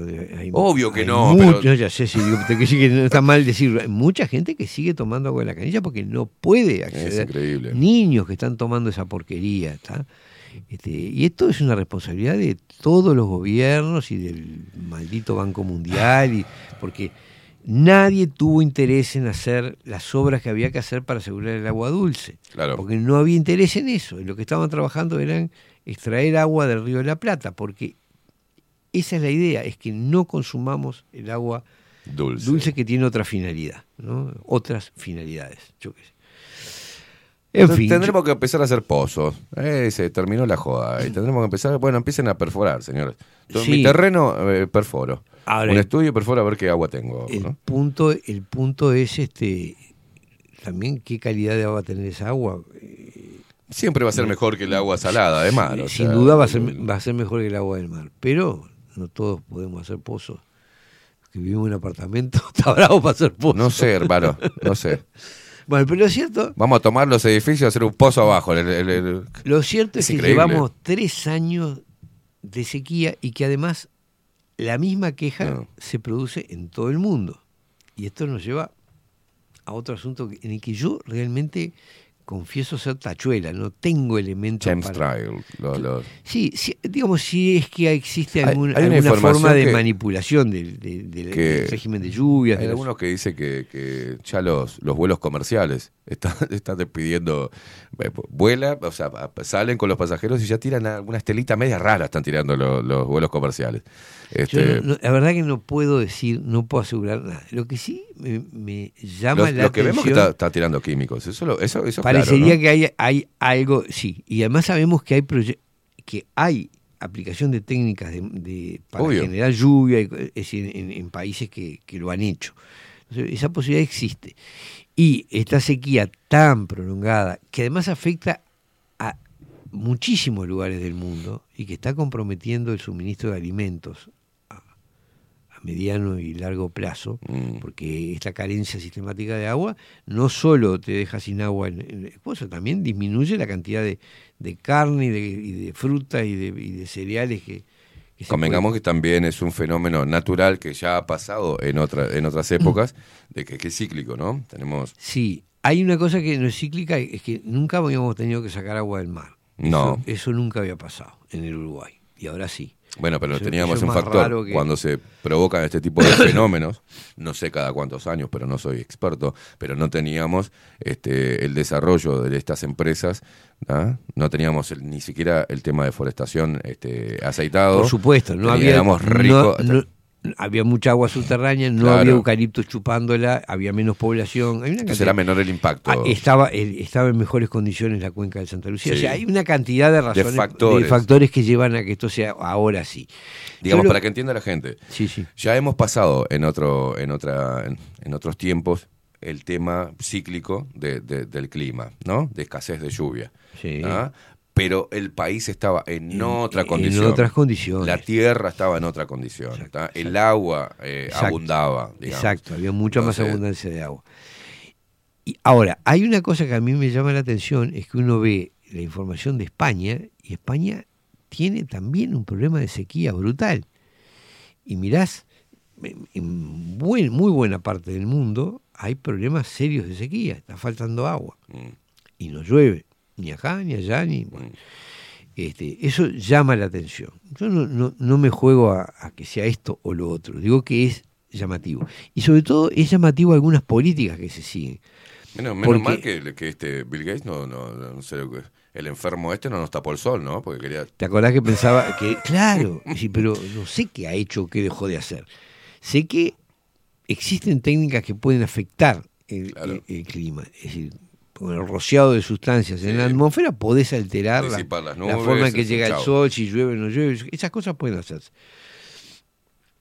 ¿Las están haciendo o no? No sé, yo no puedo. Pues hay gente que sostiene que sí, que ve las estelas, que ve los aviones. Hay, hay muchos testimonios sobre eso, yo no lo sé. Sí sé que, por ejemplo, en España, curiosamente, mientras atraviesan una sequía similar o peor que la nuestra, eh, dinamitan las presas. Es decir, en vez de conservar el agua, la dejan correr para el, para el océano. Es decir, hay protestas enormes porque claro. Entonces pues sí, qué curioso, ¿no? Allá no se hacen, allá se dinamitan las presas que existen y acá no se hacen las que hay que hacer. Está, acá dice, no, Julián, dice, y están demoliendo la- las represas en España. dice. Es- a eso me refiero. Claro. Es decir, unas políticas que son aún más suicidas. Cuando vos tenés problema, falta de agua, no, no, no desperdicies la que tenés acumulada. Bueno, no, la están deshaciendo y dejan. ¿Con qué argumento? Totalmente inexplicable, ¿no? Es decir, están sufriendo los agricultores, está sufriendo la población, los precios de los alimentos suben. Entonces, bueno, yo no puedo dejar de ver que esto, todo esto se inserta en una, en una lógica Acá noticias como siempre, ¿no? Este, salen, lo que está demoliendo en realidad España son eh, azudes, no presas, y no tienen nada que ver con la sequía, ¿no? Ya salieron a defender. Eh. Eh, ya te digo. Yo vi demoler construcciones que regulan, vi, las filmaciones de cuando demolían una, un- ignoro cómo es el nombre técnico, pero era una cosa que aguantaba el agua y la volaron y el agua se iba. Eso no me lo contó nadie, lo vi. España es líder europeo en la destrucción de presas y no tiene nada que ver con la sequía, dice. No, acá dice, no tiene nada que ver con la sequía. Todos, todos están poniendo lo mismo los portales. de- España no está derribando presas de embalses en funcionamiento, se trata de pequeñas barreras fluviales. ¿ah? Dice acá, mm, ¿ah? Bueno, pero son todos los... los- los- Pero justamente es, Es lo que, que le permite tener agua en la zona donde están. España no está derribando presas de embalses en funcionamiento, se trata de pequeñas barreras fluviales. Mm. Los expertos consultados por él, ¿no? indican que las construcciones demolidas son en su mayoría azudes, obsoletos o abandonados. Además, la capacidad de almacenamiento de los embalses no ha disminuido en los últimos años, te ponen acá. O sea, sigan rompiendo que está todo bien. Me- Yo lo que te digo es que Es raro, ¿no? es raro y a nosotros pa- gran parte del, del problema que tenemos es por no haber hecho algunas represas, es decir, por no haber contenido el agua, este, eh, estamos teniendo este problema en Santa Lucía. Yo qué sé, no, no soy un experto en el tema, lo que digo es que llama la atención que simultáneamente con las políticas de apropiación del agua, políticas de apropiación que se han hecho en Chile, donde el agua es privada, está privatizada, donde los fondos de inversión son propietarios del agua, con independencia del terreno sobre el que se asienta. Sí. Este, acá tenemos una ley de riego que posibilita lo mismo, ¿está? Una ley absolutamente, Bueno, absolutamente Pero te, inconstitucional. te diste cuenta que en cada una de esas leyes y en cada uno de esos debates, los políticos te hacen el, el juego de la, de la mosqueta y la gente no entiende al final, no termina de entender. No hay eh, periodismo que esté advirtiendo sobre las problemáticas de esa ley y los impactos negativos que puede llegar a traer. Entonces la gente no está informada y piensa que es un, un- una oposición que le quiere hacer eh, meter el palo en la rueda al progreso de Uruguay o a lo que quiere hacer el otro. Pero no, ve- veamos en profundidad. Y los políticos saben esto. eso Por eso me da bronca el tema de los políticos. Yo lo que digo Por eso tengo, ya estoy entrando en, en, en yo, asco, yo lo que digo es que ¿cuántos años hace que vienen con el verso del progreso? No, no. ¿Y ¿En qué consiste el progreso? El, el progreso consiste en que no tenemos agua, tenemos el país lleno de eucaliptus, tenemos lleno de empresas que vienen a apoderarse del agua y que no pagan nada, tenemos un sistema de enseñanza que está pésimo y que todavía lo van a reformar para peor, con el cuento de que es inclusivo. Lo que hacen es, es incluir en la ignorancia generalizada a todo el que, al que asista. Este, tenemos una reforma de la seguridad social que está Mm. pensada para que la gente demore más en jubilarse, que no quiere decir que trabaje más, porque si, Mm. si no tenés empleo, eh, eh, no hay cosa más crítica que quedarse sin empleo cuando estás próximo a la edad jubilatoria, Sí, claro. porque no podés tomar, conseguir otro, y ahora lo que- al dilatarlo haces que mucha más gente, ¿quién va a tomar un empleado de 62 años? No. Porque tiene que estar hasta los 65. Na- nadie. Entonces lo que tenés es un eso generación- dije, para mí lo- los veteranos tienen que estar en, en el sector eh, público y los jóvenes tienen que estar en el emprendurismo, si no, no, ¿cómo hacemos? Sí, yo no sé lo que tiene que hacer. Lo que digo es que Ya que tenemos un Eh, estado eso, que, eso. que echa agua. es- vos tenés gente a la, a la que le prometiste durante toda la vida que le ibas a pagar una jubilación y ahora se la querés, se la querés sacar. Y sin embargo estás regalando la mayor fuente de ingresos que, que podríamos tener. Entonces, ese es el progreso que tenemos. desastre educativo, Mm. desastre político, un poder judicial no confiable, un poder legislativo que uno se, se agarra a la cabeza, ¿no? Se agarra a la cabeza. Yo pregunto, le pregunto a todos, muéstrenme algún proyecto en los últimos, no sé, 10 años, por decir algo, o 15 años, muéstrenme un proyecto de ley que contenga una solución original uruguaya para un problema serio del Uruguay. No hay. Todo lo que hacen es homologar las ideas que les pasa el Banco Mundial o el BID. Es decir, todos los proyectos, todos los, los las reformas de esto, las reformas del otro, todos son proyectos que vienen preparados de afuera. No hay una No, no hay idea. una. Que se no hay caiga acá, eh, local. hay Nada, ninguna. ninguna. idea que diga, a ver, yo qué sé. Siendo que el Uruguay tiene un antecedente de, de cosas sumamente originales, que se podrá gustar o no, pero el mecanismo de los entes públicos, el mecanismo de las jubilaciones, hasta cómo resolvieron problemas, com- eh, cómo resolvió el Uruguay problemas como el juego, eh, la prostitución Mm. Y el alcohol. ¿Cómo lo resolvió? Y bueno, creando mecanismos de control, combinando, por ejemplo, en el caso del, del juego, tomaron a lo que había semiclandestino, que era la banca de lo que hoy es la banca de loterías y quinielas, le pusieron un organismo público que es el que ejecuta el juego y, y funciona. Y no, hemos, no tuvimos acá al Capone ni, ni a la ni a la familia Bueno, este, sí. ¿Eh? Otro tema igual debatible, pero... pero No, pero es que es verdad. Digo, más allá de que te guste o no te guste, pero Mm. en cambio, ¿qué pasa con la droga? Sí, lo, Compramos. que querés, eh, lo que querés decir es que antes se, se, eh, se pensaba localmente Eso y es lo se que tomaban decir. Se legislaba en función Claro. de ese. Después, problema del alcohol. Ya no importa. An- ANCAP hace, ha- hace eh, alcohol. Entonces, si querés importar, importar, no sé qué, pero no hubo que andar.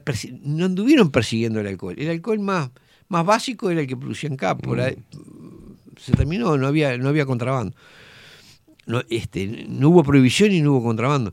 Este, a nivel, a la escala de la que lo hubo, decir, lo que fue la- Claro. la, ley seca en los Estados Unidos. Contrabando ¿no? siempre hubo, pero no... claro, no- pero aseguraban un, un- un básico de, de bebida potable y chao. Este, y lo mismo el juego, lo mismo la prostitución, la regularon, examen médico, no sé qué, no, no se pueden instalar a más de tanto, a menos Mm. de tanta distancia de la escuela y de la- edificios públicos, pero la prostitución estaba admitida. Entonces tampoco hubo una mafia. Claro. Ahora, vino el fenómeno de, la, de la, coca- la marihuana, la cocaína, el- el- el- toda lo- todos, todos sus derivados, y compraron la receta represiva. Mm. Y eso es lo que, o- ¿qué tenemos hoy, este desastre que tenemos en los barrios, donde las bandas mandan, donde se mata gente, donde... Esa es la falta, es, es el no gobernar, no legislar de acuerdo a la propia, a las propias necesidades y al propio, al propio interés. ¿no? Bueno, eh, tiraste como tres o cuatro cosas que eh, son debatibles y está bueno para analizar, pero al, pero el punto es que ya no se toman decisiones a nivel local, o sea, ya eso es simplemente se eso- reproduce eso la lo- idea Eso es lo que quiero decir. Que ¿no? vos ves, no hay nada que sea este, pensado en, función de las necesidades uruguayas con una solución típicamente uruguaya. Todo viene aplicando un modelo que ya está prefabricado. Seis minutos pasan de las 11 de la mañana. Unir, seguimos haciendo hincapié en esto. ¿eh? Se nos llevan el agua, se nos llevan todo, no hay ideas locales, este, cambio de la matriz energética, cambio, cambio de todo, ¿ah? de la matriz productiva. Mientras tanto, veremos qué sucede con todo esto, que eh, al menos si uno hace una proyección, eh, nos va a ir muy mal. Eh, ya estamos viendo, nos estamos viendo los, los primeros. hace tres días nos enteramos que pasamos de la celulosa al, al hidrógeno verde. Exactamente. Así de. Eh, nos vamos con el video de Onir Sartú, eh, lo tenés por ahí, para refrescar la memoria de la gente. ¿Cómo venimos con las firmas, Onir? Muy se bien. viene elaborando bien. Muy bien, Eh, bien, Se viene acercando gente. Me, me alegro que hayan tomado conciencia de lo que significa cuidar el agua. ¿Lo tenemos ahí? Facu, nos vamos con el tema. Un placer, Unir. Nos vemos el próximo vemos el martes. Eh, mono, mono, cáncer, eh, este, mo- mono de cáncer. Sí, todavía no sé si de agua o de qué. de qué- No sabe, no, es mono de, de tierra, creo que dijeron por acá también. que puedan encontrar una sustancia aún más, Ma- más ma- fea no, no, no, no. Mono de arena. Señoras y señores, nos vemos mañana. Nos vamos con el tema del pelado Cordera eh, o, no, o nos vamos pegadito con, eh, con el video, con el video de Venir Sartú, invitándolos a firmar y por qué es tan importante proteger nue- nuestra agua, ¿no? Bueno. A nosotros nos han mantenido en un error que conviene eh, rectificar. Nos han dicho que somos un país pobre, una sociedad pobre y que no tenemos más remedio que someternos al mundo tal como está porque no tenemos cómo mantener nuestra independencia. Y eso es una falsedad. Nosotros somos un país rico porque estamos parados y rodeados por uno de los recursos más valiosos en esta etapa del mundo, que es el agua. Tenemos mar, ríos, arroyos, lagunas y dos acuíferos. Sin embargo, vivimos como un país pobre. ¿Por qué? Porque nuestra riqueza se nos está filtrando, se nos está escurriendo. ¿De qué manera? A través de contratos que se firman en secreto con empresas transnacionales que vienen en busca de ese recurso absolutamente valioso. Les pongo los casos. Tenemos a Montes del Plata, tenemos las dos plantas de UPM, tenemos a Google ahora, el proyecto Neptuno en Canelones para sacar agua del río de la Plata, el proyecto del hidrógeno verde, inversores que vienen a buscar agua. Y nuestro Estado regala, nuestros gobiernos regalan esa agua. Por ahí se nos está yendo la riqueza fundamental. ¿Esto es constatar un problema? Sí, pero también traer una solución. ¿Qué nos estamos planteando? Poner fin a los contratos secretos que firman los gobiernos con las empresas transnacionales. ¿De qué manera?